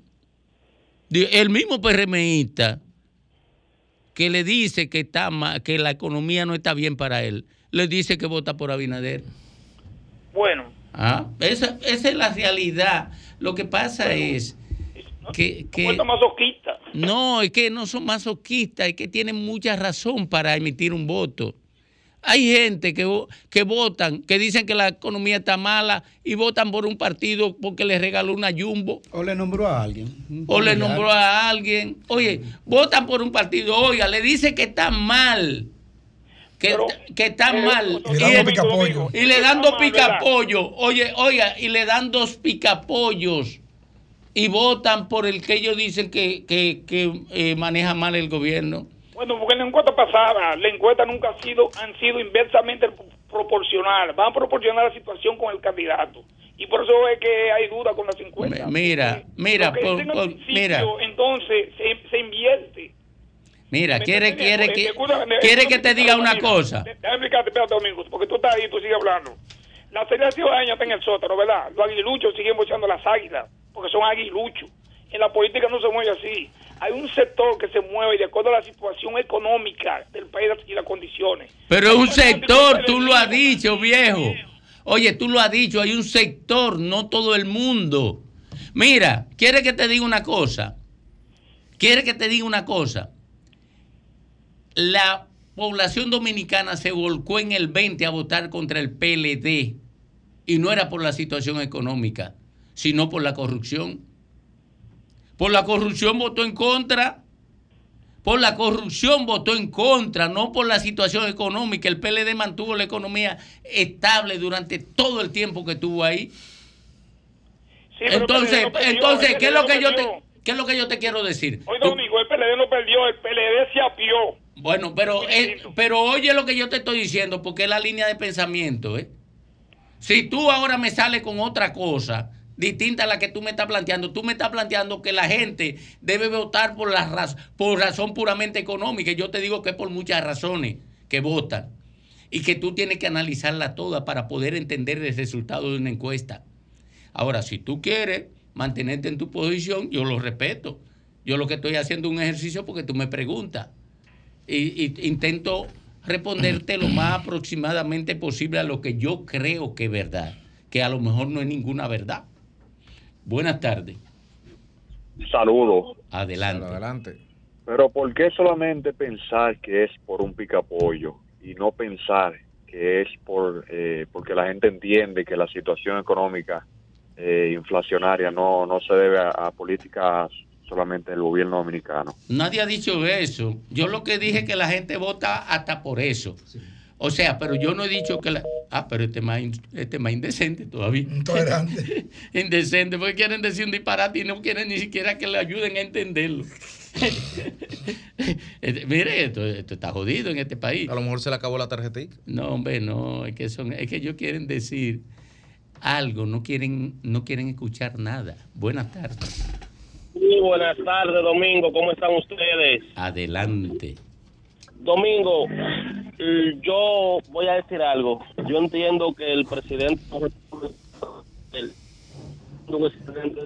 y Está inestable, inestable eh, la llamada. No sé si usted se está moviendo o qué pasa, pero no sé, se, se entrecorta. Así es. Yo lo escucho bien. Yo lo que iba a decir Domingo era que creo que él no debe destituir a Hugo Vera. Ah, creo que hay creo que ahí hay un malentendido. Puede ser con las demás compañías que perdieron la, la- la licitación, porque Hugo Vera es un hombre pleno que no tiene necesidad de ensuciarse la mano con nada. Y creo que esto es para dañar la imagen del tanto del presidente como la imagen de Hugo Vera. Pero No ¿cómo creo va a ser si eso vino de, de- de- de una, ente- de una entidad del Estado que no está supuesto a dañar al gobierno? Ok, pero creo que eso es para dañar imagen, Domingo, ya que Hugo Vera, tanto como el gobierno, están haciendo un excelente trabajo. Yo digo, yo entiendo que el gobierno no, no debe destituir a Hugo Vera.